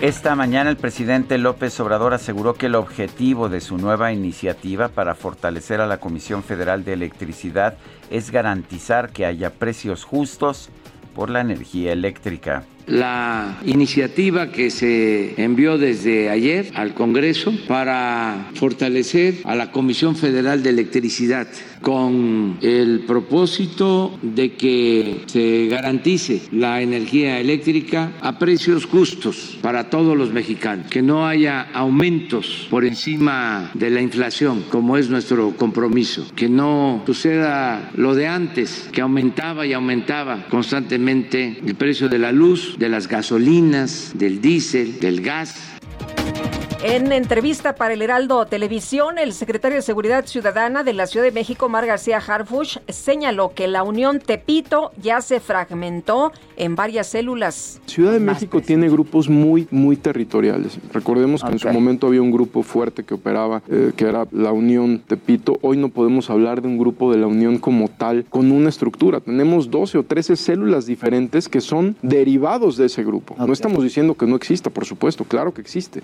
pero ya no como una estructura fuerte, sino como 12 o 13 celulitas que son derivados de lo que fue en su momento este grupo fuerte. El dirigente nacional de Morena, Mario Delgado, acusó de conservadores, sectaristas y burócratas a los militantes que se oponen al proceso de reorganización del partido. El secretario de Seguridad Nacional de los Estados Unidos, Alejandro Mayorkas, emitió nuevas guías para los agentes de inmigración en las que afirma que las personas no deben ser deportadas únicamente por ser indocumentados.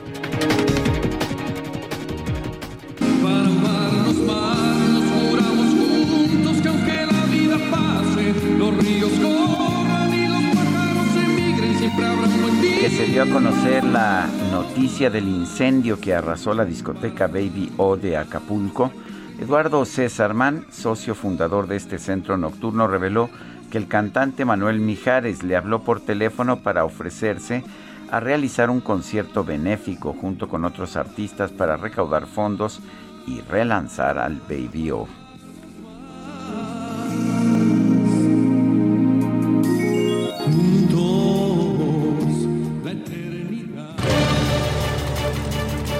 información. Vamos con información de Rogelio López. ¿Dónde andas, Rogelio? Buenos días.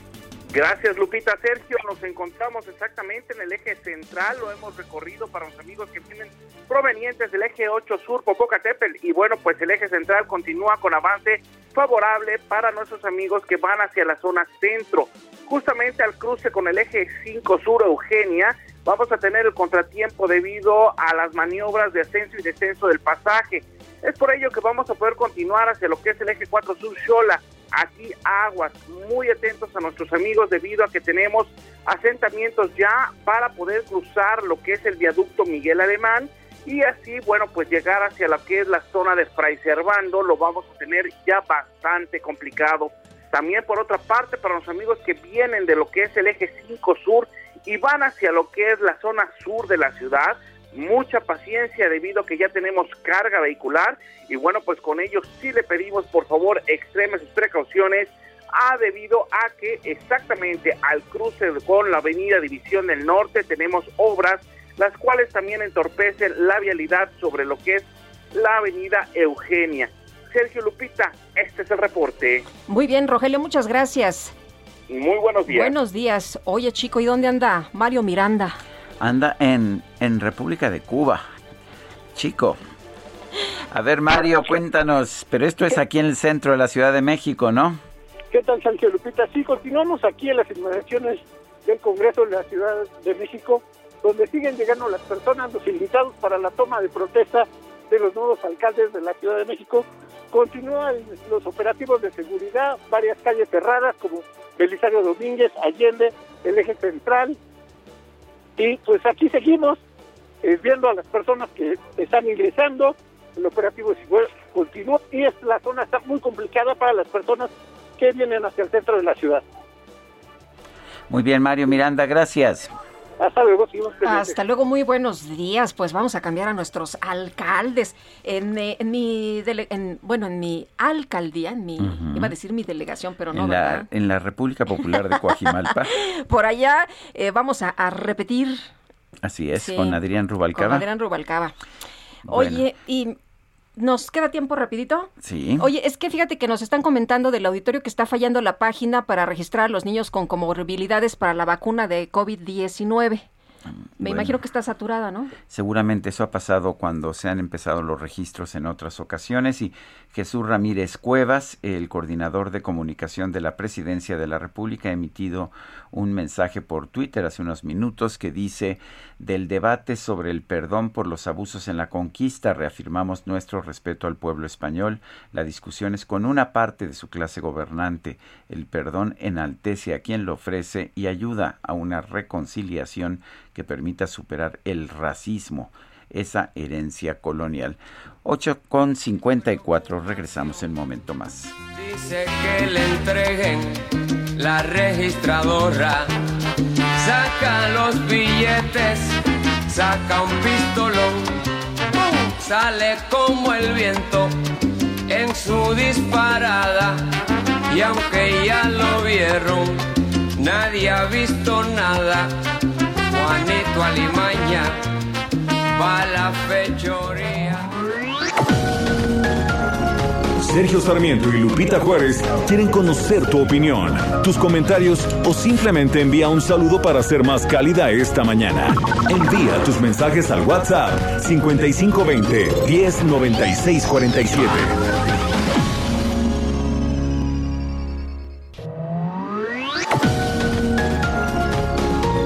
Continuamos con Sergio Sarmiento y Lupita Juárez por El Heraldo Radio.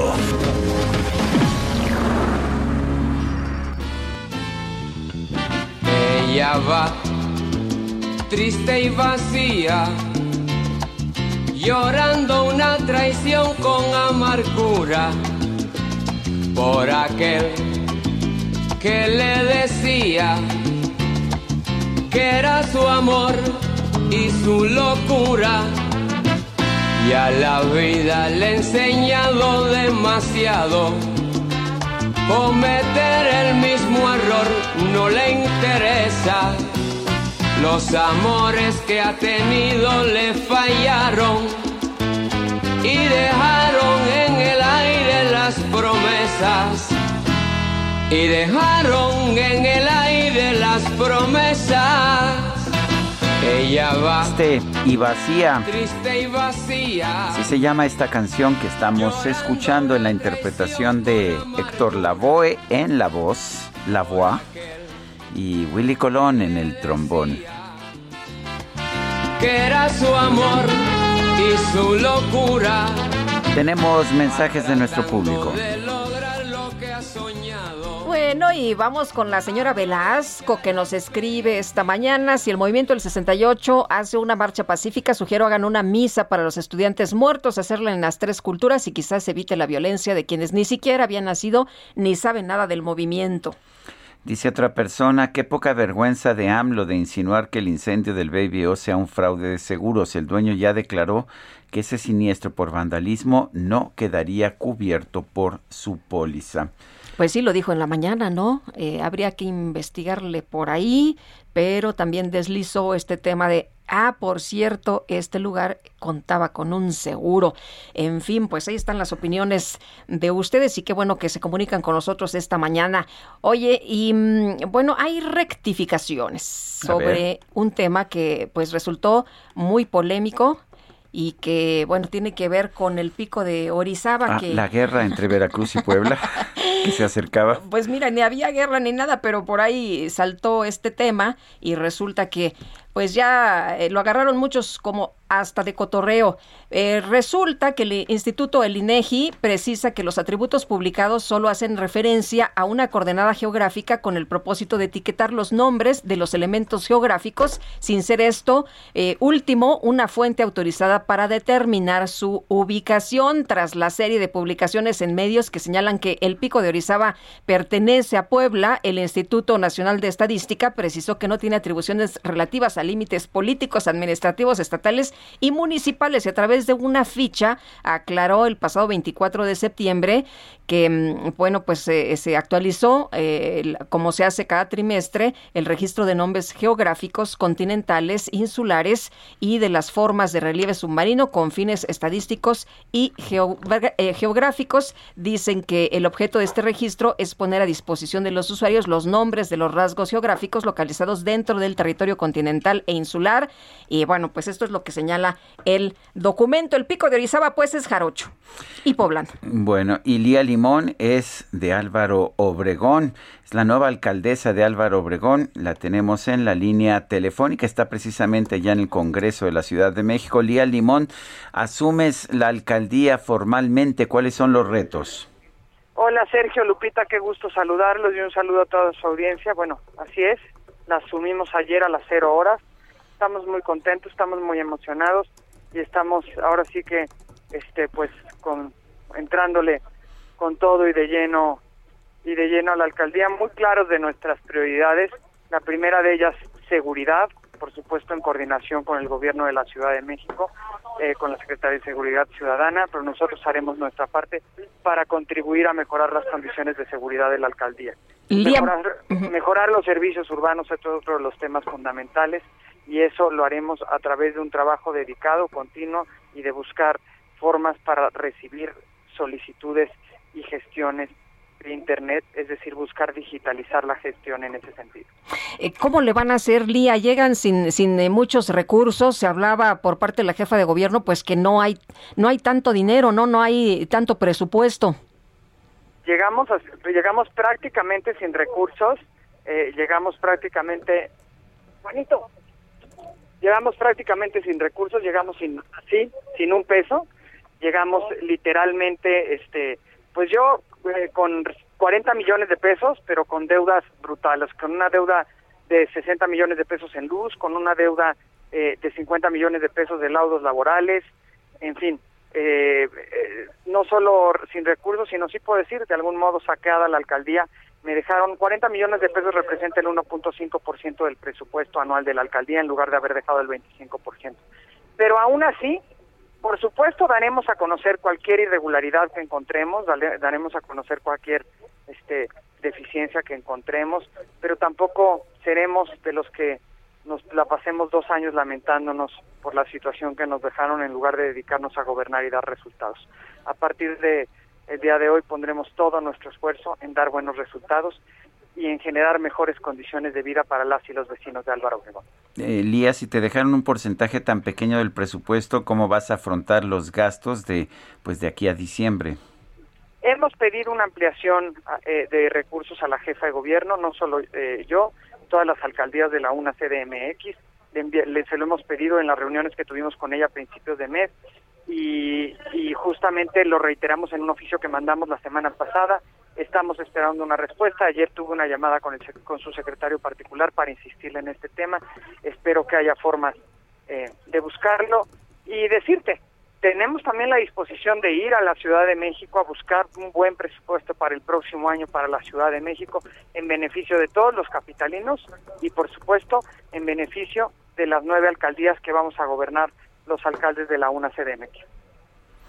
Yo quiero agradecerte, Lía Limón, el que hayas conversado con nosotros y más, pues ya unos minutos de, de esta ceremonia. Muchas gracias y solo reiterar, vamos a trabajar de manera firme. Espero que todos los actores políticos de la ciudad entendamos la nueva pluralidad política que existe en la ciudad, eh, que fue a decisión de las y los ciudadanos, eh, pero en esa, en esa, en ese contexto vamos nosotros a hacer nuestro trabajo, nuestro mejor esfuerzo y nuestro mejor esfuerzo también de coordinación con las autoridades de la capital para dar buenos resultados para los vecinos de, Álvaro Obregón. Gracias, Lía. Muchísimas Gracias, éxito. Y bueno, el presidente Andrés Manuel López Obrador informó este día el envío a la Cámara de Diputados la iniciativa de reforma constitucional en materia eléctrica que tiene, dice, como propósito fortalecer a la Comisión Federal de Electricidad. Y bueno, Víctor eh, Ramírez, vocero de la plataforma México Clima y Energía, eh, pues ahora sí que como tú mismo dices, a bote pronto, ¿qué te parece esto que se ha presentado por parte del presidente y que se ha anunciado justamente esta mañana? Hola Sergio, hola Lupita, muy buenos días. Pues antes que nada decir que trasciende, yo creo que no es solamente una reforma eléctrica, es una reforma energética porque incluso busca desaparecer a la Comisión Nacional de Hidrocarburos, como lo dijo el propio secretario de Gobernación, y eso eh, pues sale un poco de la esfera de lo eléctrico para volverse también una reforma en materia de, hidrocarburos. Eh, quedan muchísimas dudas, por ejemplo, en el caso de la desaparición de la CNH, ¿Quién se va a hacer cargo de la administración de los contratos que ya tiene el Estado mexicano con privados para, eh, para extraer petróleo y compartir las, este, compartir las ganancias con el Estado mexicano? Y por otro lado, eh, pues lo que estamos viendo es un regreso, este, no de 5, no de 10, sino un regreso de 30 años en el sistema eléctrico porque el presidente pretende incluso que los privados que están mediante que, que, utilizan la energía mediante esquemas de autoabasto que se crearon en los años 90 desaparezcan, lo cual significaría un incremento de costos a la industria eh, enorme y a la industria que soporta más del 10% del Producto Interno Bruto. Creo que es un anuncio de, de que si esta iniciativa pasa, habrá una salida de inversiones y una pérdida de empleos muy, muy fuerte para México. O sea, mucha gente no lo entiende porque dice el presidente que esto es para mantener bajos los precios de la electricidad, pero las empresas que tienen contratos de autoabasto lo hacen porque están recibiendo electricidad más barata de proveedores privados, ¿no es así? Es correcto y además creo que hay una, una, verdad incompleta del presidente. Eh, él quiere tener el control de precios, pero lo que quiere es darle la preferencia en, la, en recibir la energía a CFE y CFE tiene costos de energía promedio de más de 1.600 pesos por cada megawatt hora, mientras que el sector privado entrega energía a precios de 385 pesos más o menos por cada eh, por cada unidad de energía, igual el, el megawatt hora. Entonces no hay forma real en la que el presidente diga que van a bajar los precios de la energía eléctrica, a menos que junto con su iniciativa de reforma constitucional prevea incrementar de forma grosera los subsidios que va a aplicar tanto a, las residencias como a la industria, ¿no? Eh, Víctor, eh, decía eh, se decía esta mañana que la reforma eléctrica no significa nacionalizar o estatizar, que significa darle un lugar a la Comisión Federal y que la Comisión Federal va a tener 54% del mercado y que no se angustie nadie porque el 46% se va a conservar para las empresas particulares. Pues esa es una simulación, digo, yo, yo, yo lo decía, es como si una sola cadena de, supermercados tuviera el 56% o el 54% de, de, de los supermercados de este país y las ventas de, de, de los supermercados de este país, pues obviamente no hay un mercado, es un mercado simulado y lo que están diciendo es que si va a haber ese 54% hay una expropiación indirecta, porque sí, lo que va a hacer es que los privados que queden dentro de ese 46 van a estar a disposición de lo que diga CFE y pues sus inversiones pierden valor. Es una expropiación indirecta, aunque quieran matizarlo con esto de darle el 46% de la generación eléctrica a privados. eh, tú ves esto como un retroceso. ¿Qué significa para los consumidores mexicanos? ¿Y, ¿Y qué significa? Porque estamos viendo una situación en que la Comisión Federal de Electricidad no está invirtiendo en transmisión, pero tampoco está invirtiendo en nuevas plantas. En transmisión tiene un monopolio, no está invirtiendo ahí, pero en plantas ya ni los privados ni la Comisión están invirtiendo. Bueno, los privados no los han dejado invertir y el gobierno no ha invertido porque no tiene recursos. Y este es uno de los problemas más importantes. Eh, el consumo del país va creciendo a un ritmo de 4% anual, a excepción del año pasado por las condiciones de, del encierro por la pandemia, pero el, eh, el consumo eléctrico va subiendo y el Estado mexicano no tiene los recursos para invertir, para incrementar esta capacidad de generación. Si ahora vas a condicionar que no puede crecer la, iniciativa privada por más de, cierto porcentaje del mercado, pues vas a necesitar más recursos del Estado para mantener ese equilibrio y no es posible, el gobierno no tiene dinero, no lo está teniendo en este momento y la reforma tampoco le va a dar recursos para poder darle eh, la energía que los mexicanos necesitamos, ya no para crecer, sino para mantenernos en el día a día.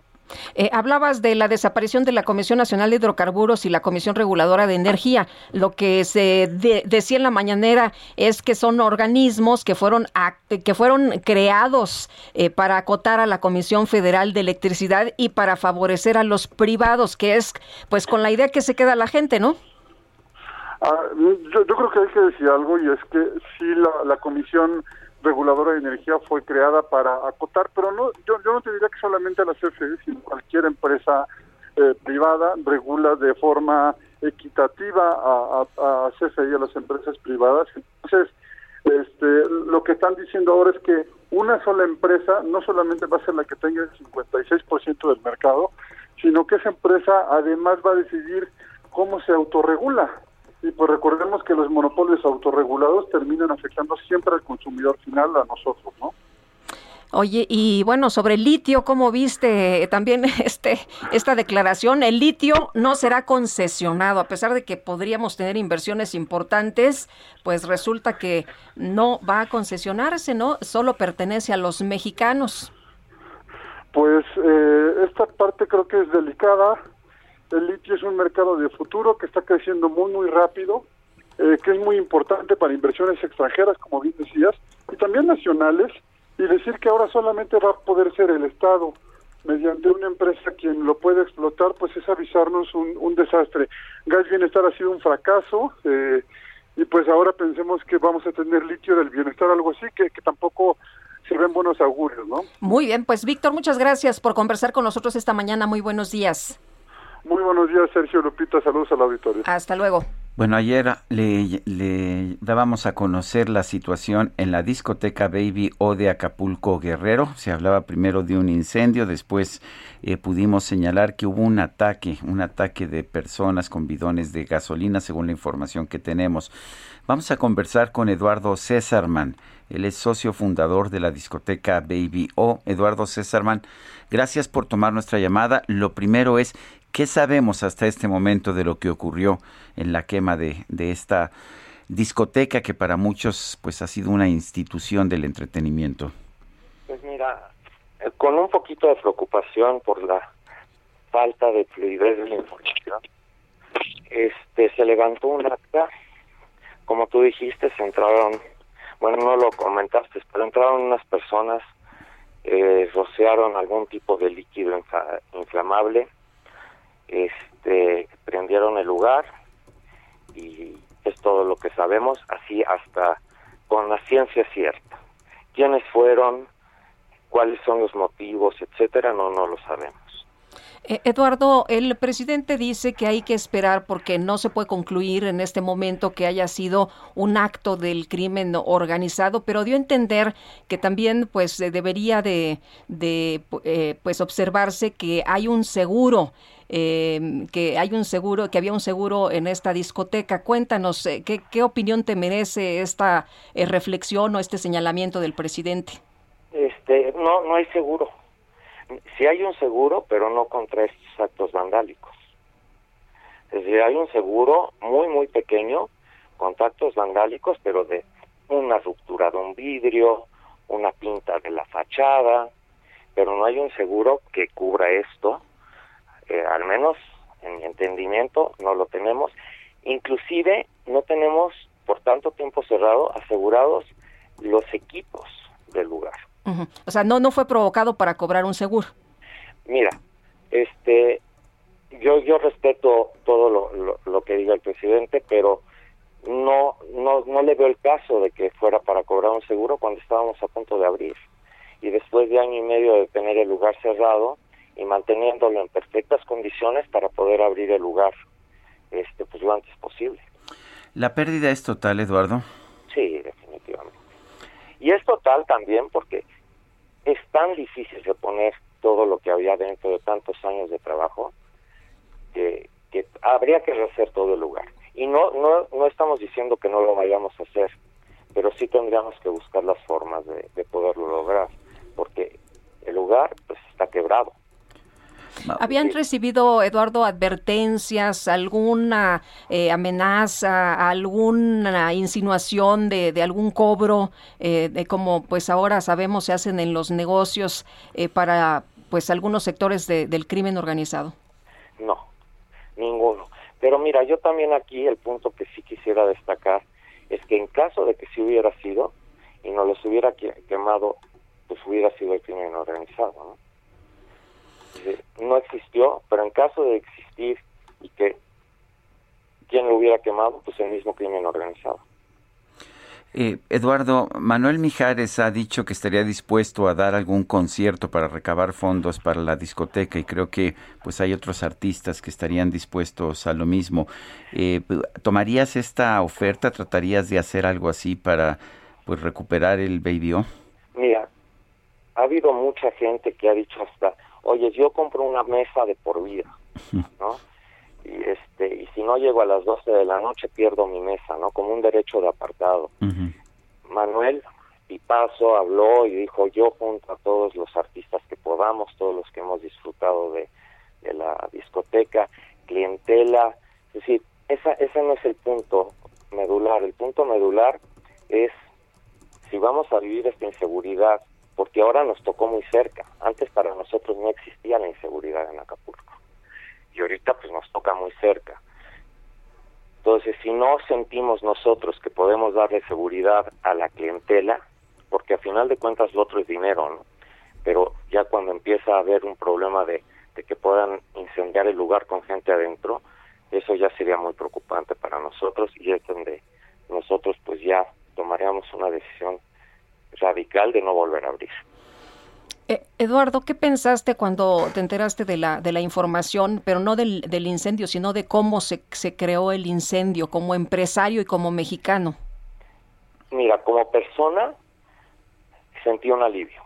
Dije, híjole, ya un alivio, ya no tengo el, el, problema de abrir, de cómo voy a abrir, de, de la gente, de, de lidiar con todo este problema, porque son tantos años de, de, de estar ahí metidos este, haciendo que esto funcione, que primero se sintió un alivio y luego pues sentí un enojo y una frustración porque tantos años de trabajo lo tiras por algo que no, no te corresponde a ti y que tú no eres parte de. Entonces viene una frustración y este y un enojo también y no es un enojo de, de, de, de que quiero pegarle a alguien ni nada, sino un enojo también de una falta de información y, y, un, tratar de tapar el sol con un dedo en donde digan que es un corto eléctrico cuando sabíamos nosotros que fue esto provocado. ¿Qué, ¿Qué, hacía diferente al Baby o por qué, por qué se convirtió en una leyenda? Digo, discotecas no han faltado en Acapulco nunca, sin embargo, había algo diferente al respecto del Baby O, te lo digo yo que fui varias veces, tampoco era de ir todos los fines de semana, pero sí fui varias veces y había un ambiente muy especial. ¿Qué lo hacía diferente?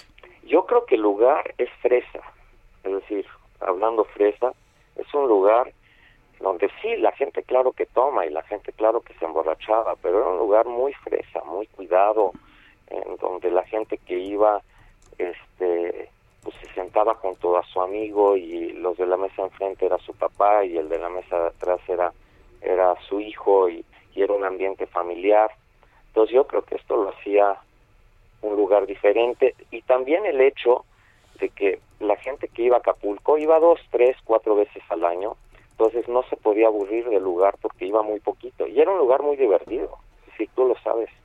Era un lugar, al menos yo me la pasaba muy bien.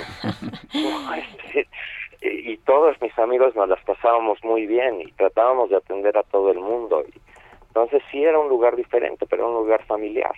Eduardo, eh, ¿Crees en las investigaciones de la Fiscalía que, por cierto, argumento hasta donde tengo, tengo entendido que no les eh, habían proporcionado a ustedes los videos de lo que había ocurrido? Mira, el lugar se quemó completo. El disco duro estaba quemado. estaba chicharrado, no quemado. Estaba chicharrado. Ellos estuvieron dos, tres horas en la discoteca. Estuvo el gerente con ellos. El, el disco duro estaba ahí. Ellos no lo solicitaron ellos no lo solicitaron y nosotros pues, lo vimos achicharrado, pues ahí está. Entonces tratamos nosotros de sacar este los videos, los más videos posibles, a través de un software, que ellos aparte lo saben hacer muy bien. Y es donde salieron los videos, no sé si ya tuvieron oportunidad de verlos. Sí, hemos visto imágenes, sí. Sí, pero, pero ellos no los pidieron, pero nosotros no tenemos nada que esconder.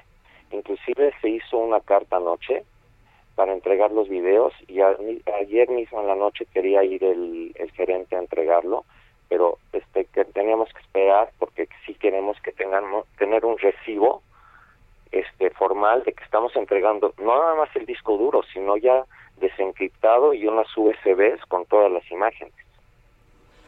Muy bien. Yo sí quiero lo que quiero dejar aquí claro es que no somos delincuentes, no queremos quemar un lugar nuestro y no queremos quemar el esfuerzo de 45 años o 46 años de trabajo. Pues Eduardo Césarman, una pregunta, ¿tienes algo que ver con el Eduardo Césarman, cardiólogo y autor? Sí, mi tío y mi papá era Teodoro. ah, tú eres hijo de Teodoro, también gran cardiólogo, sí. sí. Pues Eduardo, un fuerte abrazo.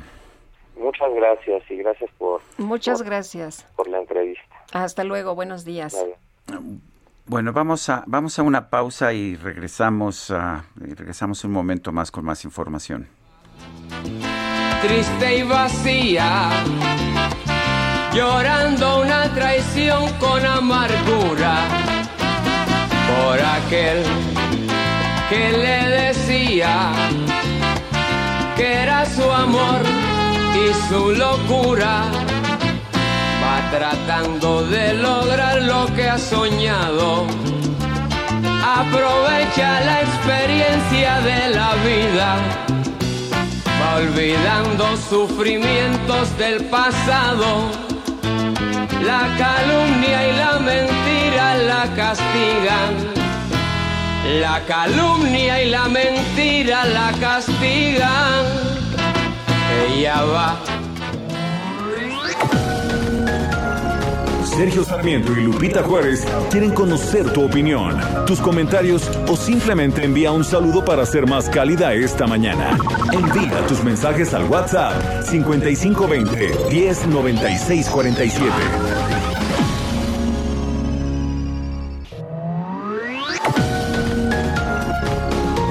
Continuamos con Sergio Sarmiento y Lupita Juárez por El Heraldo Radio. En Soriana sabemos lo que te gusta. Aprovecha un 3x2 en variedad de panqués bimbo y pastelitos pingüino marinela. Sí, 3x2 en variedad de panqués bimbo y pingüinos marinela. Soriana, la de todos los mexicanos. octubre 4, aplica restricciones. Aplica en Hiper y Super.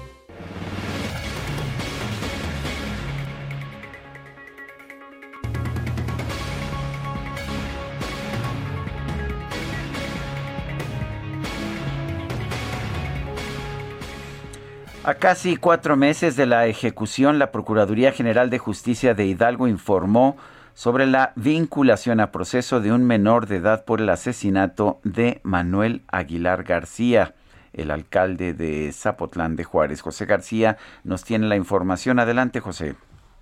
¿Qué tal, Sergio? Lupita, un saludo a ustedes y a todo el auditorio. Pues comentarles que elementos de la Policía Investigadora de la Procuraduría General de Justicia del Estado detuvieron a un joven presuntamente por haber participado en el homicidio del alcalde de Zapotlán, Manuel Aguilar García, ocurrido el pasado 10 de junio. Y es que, de acuerdo con datos de la Procuraduría General de Justicia, después de una serie de investigaciones realizadas por parte de la Policía Investigadora, se determinó la responsabilidad del adolescente en el homicidio del alcalde en la comunidad de Acayuca, en la zona metropolitana de Pachuca. La jueza de control especializada de justicia para adolescentes encargada del caso vinculó al proceso y determinó un plazo de dos meses para fijar la investigación complementaria, en tanto se determina su presunta responsabilidad en el homicidio del edil. Eh, en tanto, el joven tendrá que permanecer dos meses en reclusión mientras el Ministerio Público recaba las pruebas necesarias para que el acusado pueda rendir procedimiento legal correspondiente. Comentarles que la noche del pasado 10 de junio, a las afueras de su domicilio, fue ubicado en la, en la comunidad de Acayuca el alcalde de Zapotlán, emanado del movimiento de el movimiento ciudadano fue asesinado por armas de fuego y aunque las autoridades municipales y estatales implementaron un operativo, no se dio con el paradero responsable. Es la información que tenemos hasta el momento sobre este caso, Sergio y Lupita. Muchas gracias, José García. Gracias, buenos días. Son las 9 con 32. Hemos esperado mucho este momento. Hoy vamos a vivir algo increíble. Vas a escuchar La micro deportiva.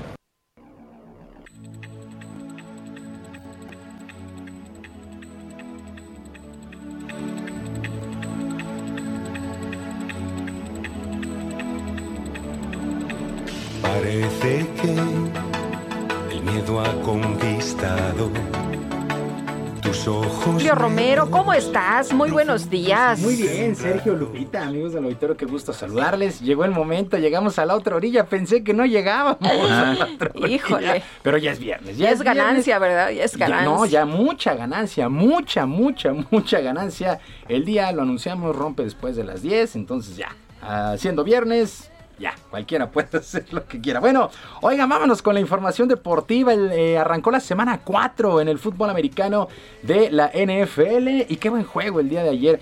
A pesar que dos, eh, son dos equipos que están ahí en reconstrucción, pero entregaron un buen juego.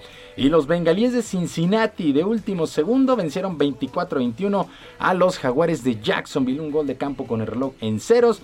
Le dio el triunfo a Cincinnati que lo fue perdiendo, vino de atrás, estaba perdiendo todo el juego y la única vez que le dieron vuelta al marcador fue para ganar el duelo.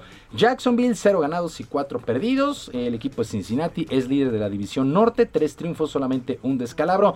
Fue el enfrentamiento de los dos mariscales de campo más destacados de los últimos años en la NCAA. Trevor Lawrence no lanzó pase de anotación y 204 yardas.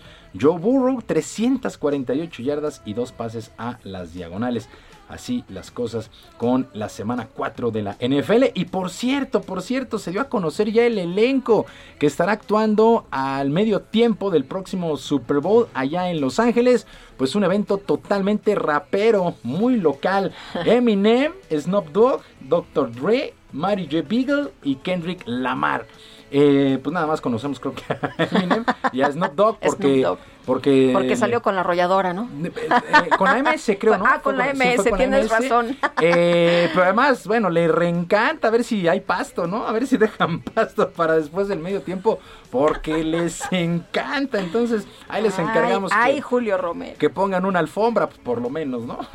para que no, para que no, no, no vaya a ser. Bueno, pues ahí está el espectáculo de medio tiempo. Eminem, Snoop Dogg, Dr. Dre, Mary J. Beagle y Kendrick Lamar son los que van a estar el próximo mes de febrero.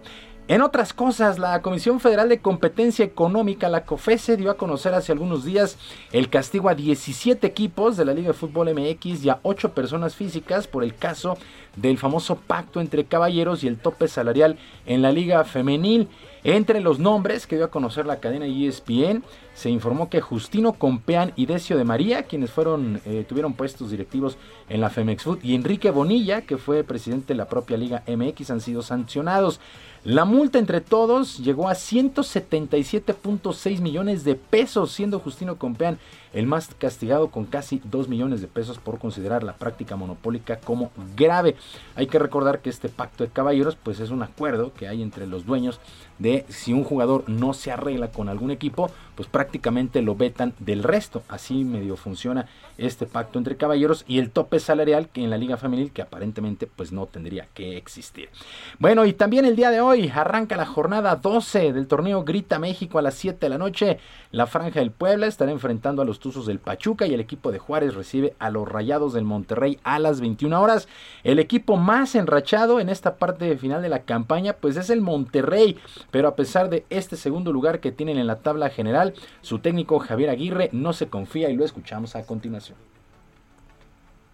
En el seno interno hay siempre un equilibrio, un equilibrio en cuanto a, lo que venga de fuera, ¿no? Y, así lo tomamos, seguimos entrenando con la misma seriedad, respetando a los rivales, intentando jugar mejor cada vez y, y bueno, esa es nuestra intención. Palabras de Javier Aguirre director técnico del conjunto de Monterrey. Bueno, para el día de mañana a las 5 de la tarde, el equipo León contra San Luis, a las 7 Santos contra el equipo de Mazatlán, a las 21 horas Chivas contra el Atlas para el domingo, Toluca Querétaro a las 12, América Pumas, el clásico capitalino, a las 5 de la tarde en la cancha del Estadio Azteca. Y para las 7 Tigres Necaxa y para las 9 Cholos contra Cruz Azul es la jornada 12. Pues ya prácticamente entramos a la recta final de la campaña. Comienzan a definirse los equipos que van a quedar en los primeros cuatro, quienes van a ir al repechaje y quienes de plano van a quedar fuera. De momento Chivas y Pumas están fuera de esta, de esta reclasificación. Bueno, en entrevista para Latinus Diario, Ana Gabriela Guevara, directora general de la CONADE, informó que los deportistas que participaron en los Juegos Olímpicos y Paralímpicos de Tokio estarán recibiendo un monto, recibirán un monto histórico que alcanzará los 240 mil pesos por atleta. Además, los deportistas que lograron medalla tendrán un estímulo extra. Pues de tal manera se estarán entregando cerca de 107 millones de pesos, agregó la dirigente, y esta entrega se estaría llevando a cabo el próximo 6 de octubre. Pues así las cosas con eh, pues todos estos deportistas que eh, participaron en Juegos Olímpicos y Paralímpicos. Eh, en días anteriores se anunció también la reducción del 65% en las becas para deportistas de alto rendimiento, algo que pues hizo explotar las redes sociales porque muchos atletas de percibir 30 mil pesos al mes y con eso se mantienen, porque además a eso se dedican, pues estarían recibiendo nada más 10 mil pesos en esta reducción que hizo la CONADE, pero el día de ayer Ana Guevara, su directora general, pues ha anunciado estos eh, apoyos, estos apoyos económicos, 240 mil pesos por atleta, así es que un total de 107 millones de pesos. También se había anunciado, pero hasta el día de hoy no se sabe, eh, la rifa de eh, el sorteo de la lotería del 15 de septiembre, que todo ese dinero recaudado iba a ser para estas entregas. No sabemos si justamente este dinero lo van a tomar de esta rifa este sorteo de la lotería. Sergio Lupita, amigos del auditorio, la información deportiva este viernes. Yo les recuerdo nuestras vías de comunicación en Twitter. Estoy en arroba jromerohb, en arroba jromerohb. Además de nuestro canal de YouTube, Barrio Deportivo, Barrio Deportivo en YouTube, todos los días de lunes a viernes a las 7 de la noche con pues diversión, información y pues todo, todo el cotorreo, como decíamos, como decimos ya los chavos, ¿no? Todo el cotorreo. Los chavos. En, en, Barrio Deportivo a las 7 de la noche, lunes a viernes. Que sea un gran fin de semana para todos y un excelente viernes. Muchas gracias, Julio Romero. Muy buenos días. Buenos días. Buenos días. Caminos y abrazos también.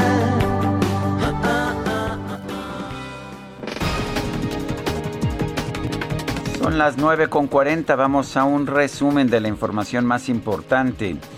El presidente López Obrador señaló que no quiere crear polémica por los señalamientos del expresidente del gobierno español, José María Aznar, quien dijo que está en contra de que su país pida perdón por los abusos cometidos durante la conquista. Pues también este amor y paz, entender que debemos perdonar, no olvidar, pero perdonar. Y es un acto de humildad ofrecer perdón. Es un acto que dignifica. Entonces, no nos afecta en nada, no voy a polemizar, entonces, ojalá y todos recapacitemos y perdonemos, aunque no olvidemos. No voy yo a entrar en polémica este, sobre este tema. Bueno, y por otro lado, el presidente por otro lado, el presidente señaló que su gobierno no va a otorgar ninguna concesión más para explotación de litio, ya que se decidió que este recurso pertenece a la nación. La Comisión de Quejas y Denuncias del Instituto Nacional Electoral rechazó aplicar medidas cautelares en contra de la organización Sí por México por llamar a la población a no participar en la consulta de revocación de mandato. Las autoridades mexicanas y grupos de voluntarios comenzaron la búsqueda en aguas internacionales de una embarcación que desapareció con cuatro tripulantes después de entregar ayuda humanitaria a Haití. Caballo le dan sabana porque está viejo y cansado, se dan de cuenta que un corazón amarrado. Bueno, pues en el Reino Unido se hizo viral un video que muestra a un joven llamado Angus Lee Dolphin montando su caballo mientras canta a las personas que hacen largas filas en las estaciones de servicio por la escasez de gasolina que ha generado la falta de conductores de pipas. En su canción, Angus dice que no necesita gasolina porque su caballo se alimenta de zanahorias. I'm on a horse. I'm on a horse. I don't need petrol because he runs on carrots. He runs on carrots. He runs on carrots. I don't need petrol because I'm on a horse.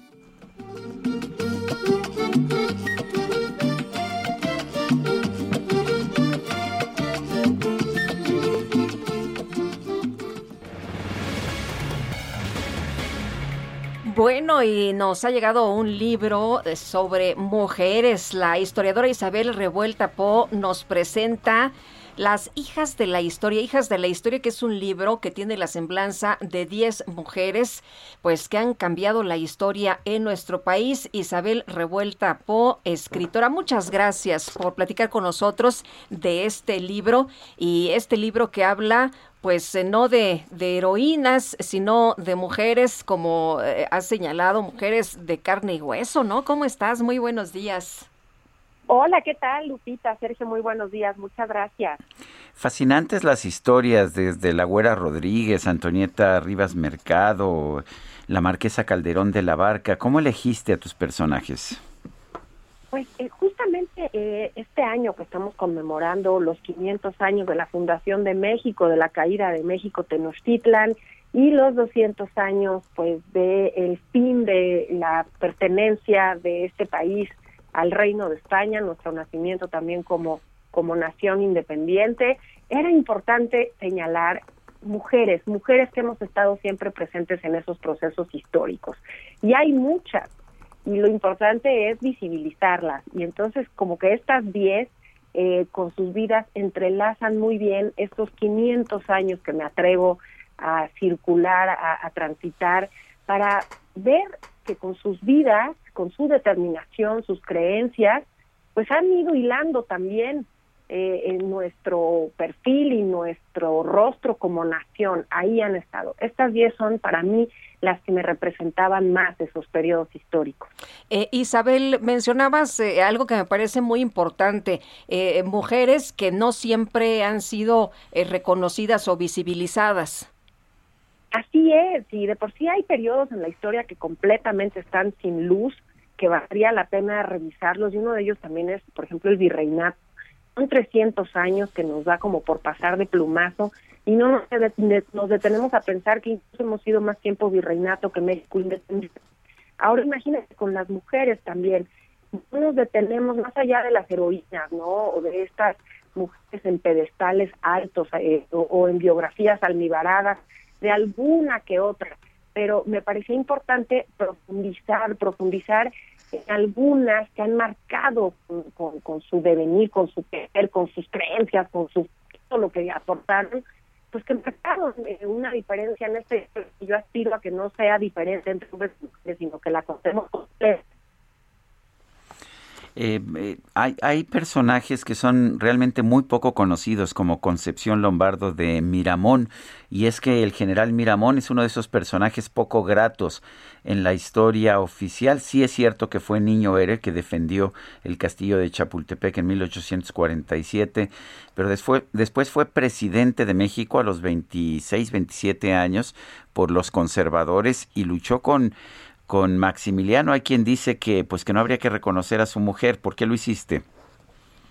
Bueno, primero que nada, porque hay que escuchar esa otra voz. Ahora sabemos el resultado de esa historia, ¿no? De la lucha entre conservadores y liberales, pero forman parte de la historia de México. Son mexicanos que estaban buscando en esas décadas asiagas la forma de gobernar este país y de un lado y de otro los dos tenían un proyecto. Ya que somos el final el final es que bueno gana la República restaurada de, em, de Benito Juárez y esa generación en 1867 pero yo quería darle voz a esos otros mexicanos también muy arraigados y convencidos que lo mejor para México era su proyecto. Conservadores buscan el apoyo en Europa liberales buscan el apoyo en Estados Unidos.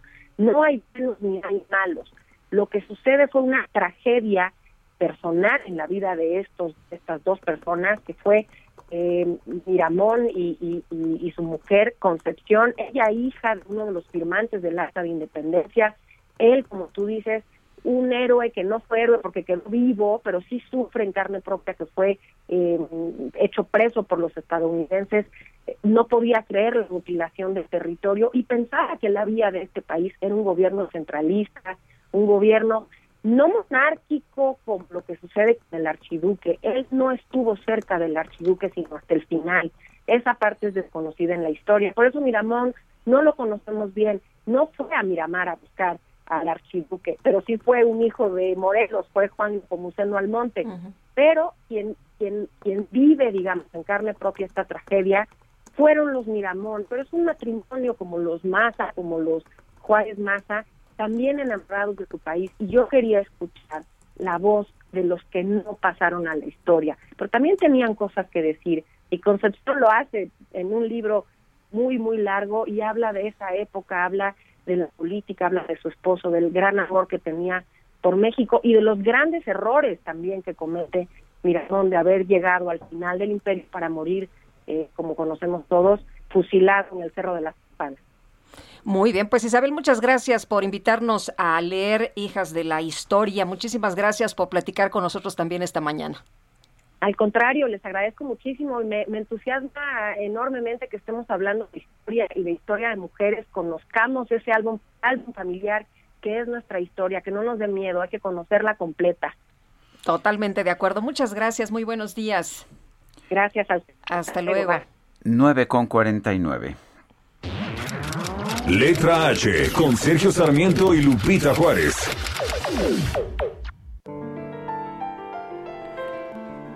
Mónica Soto y Casa, letra H, ¿qué nos vas a recomendar hoy?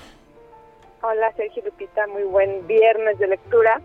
Les voy a recomendar una novela que habla sobre mujeres en contra de su cuerpo, víctimas de la genética, del espejo, de la sociedad, de las expectativas, del amor.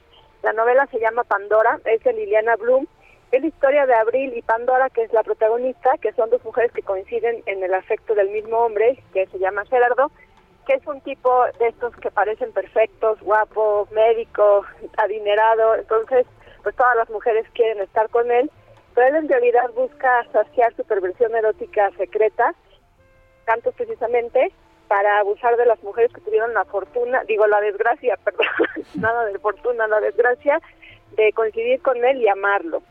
Pandora es una novela que asquea a veces, que confronta a veces, que cuestiona muchísimo, que denuncia, juzga, sentencia y trata estos temas incómodos como la gordofobia, como las mujeres que se matan de hambre para ser perfectas y gustarles a, gustarles a sus maridos en una sociedad habituada a la violencia. Y también enternece mucho y provoca empatía y movimiento de las ideas. Y tiene unas metáforas relacionadas con la comida que a mí me gustaron muchísimo, como esta, esas caras con la misma personalidad de un trozo de queso amarillo. Entonces es una novela como las de Liliana Bloom, con un sentido del humor muy ácido y que te pegan como con tabla directamente, pero se los recomiendo muchísimo. Se llama Pandora de Liliana Bloom y sé que les va a gustar muchísimo. Tomo nota, Pandora de Liliana Bloom. Gracias, Mónica. Tengan un muy hermoso fin de semana. Igualmente, muchas gracias, muy buenos días. Son las 9.51. En este viernes de lectura vamos a recordar a Miguel de Cervantes Saavedra, considerado como la máxima figura de la literatura española, ya que el pasado 29 de septiembre se conmemoró el aniversario número 474 de su natalicio.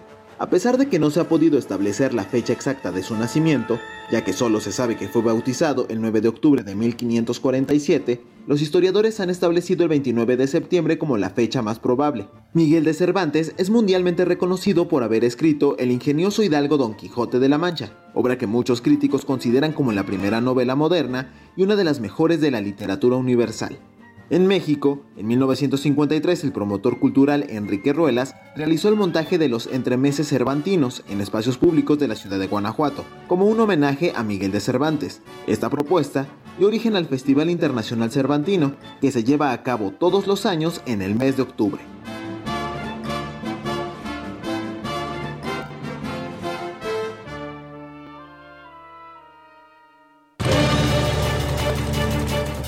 Vámonos rapidito con Israel Lorenzana, que anda por allá en circuito interior. ¿Qué pasa, Israel? Cuéntanos.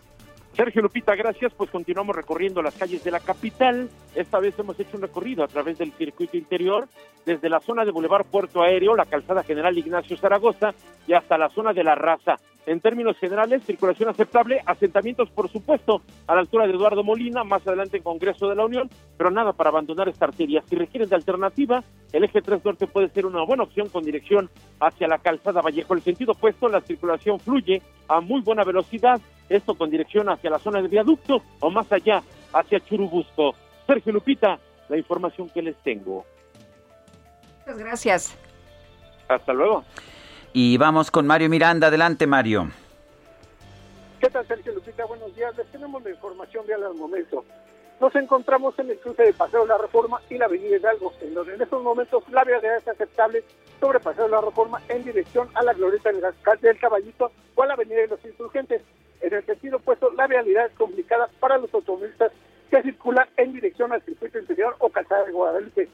También informarles que la avenida Puente de Alvarado, en su continuación Salcone, encontraremos rezagos vehiculares en dirección al circuito interior, y esto que debido a que se llevan a cabo obras de reencarpetamiento asfáltico, y esto complica la circulación vial para los automovilistas que circulan por dicha zona. Sergio Lupita, seguimos pendientes. Muy bien, gracias Mario Miranda. Se nos acabó el tiempo, Guadalupe. Vámonos entonces, que la pasen todos muy bien, disfruten este día, que sea buen mes para todos y nos escuchamos el lunes a las 7.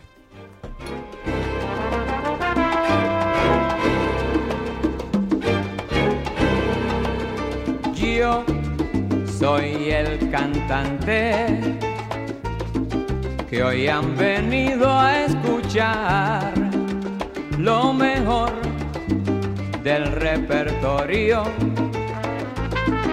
A ustedes voy a brindar y canto a la vida de risas y penas, de momentos malos y de cosas buenas. Vinieron a divertirse y pagaron en la puerta. No hay tiempo para tristeza, vamos cantante, comienza.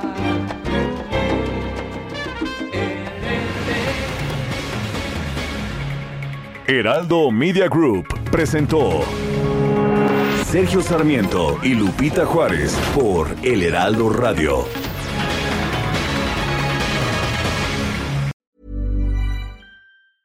Even when we're on a budget, we still deserve nice things.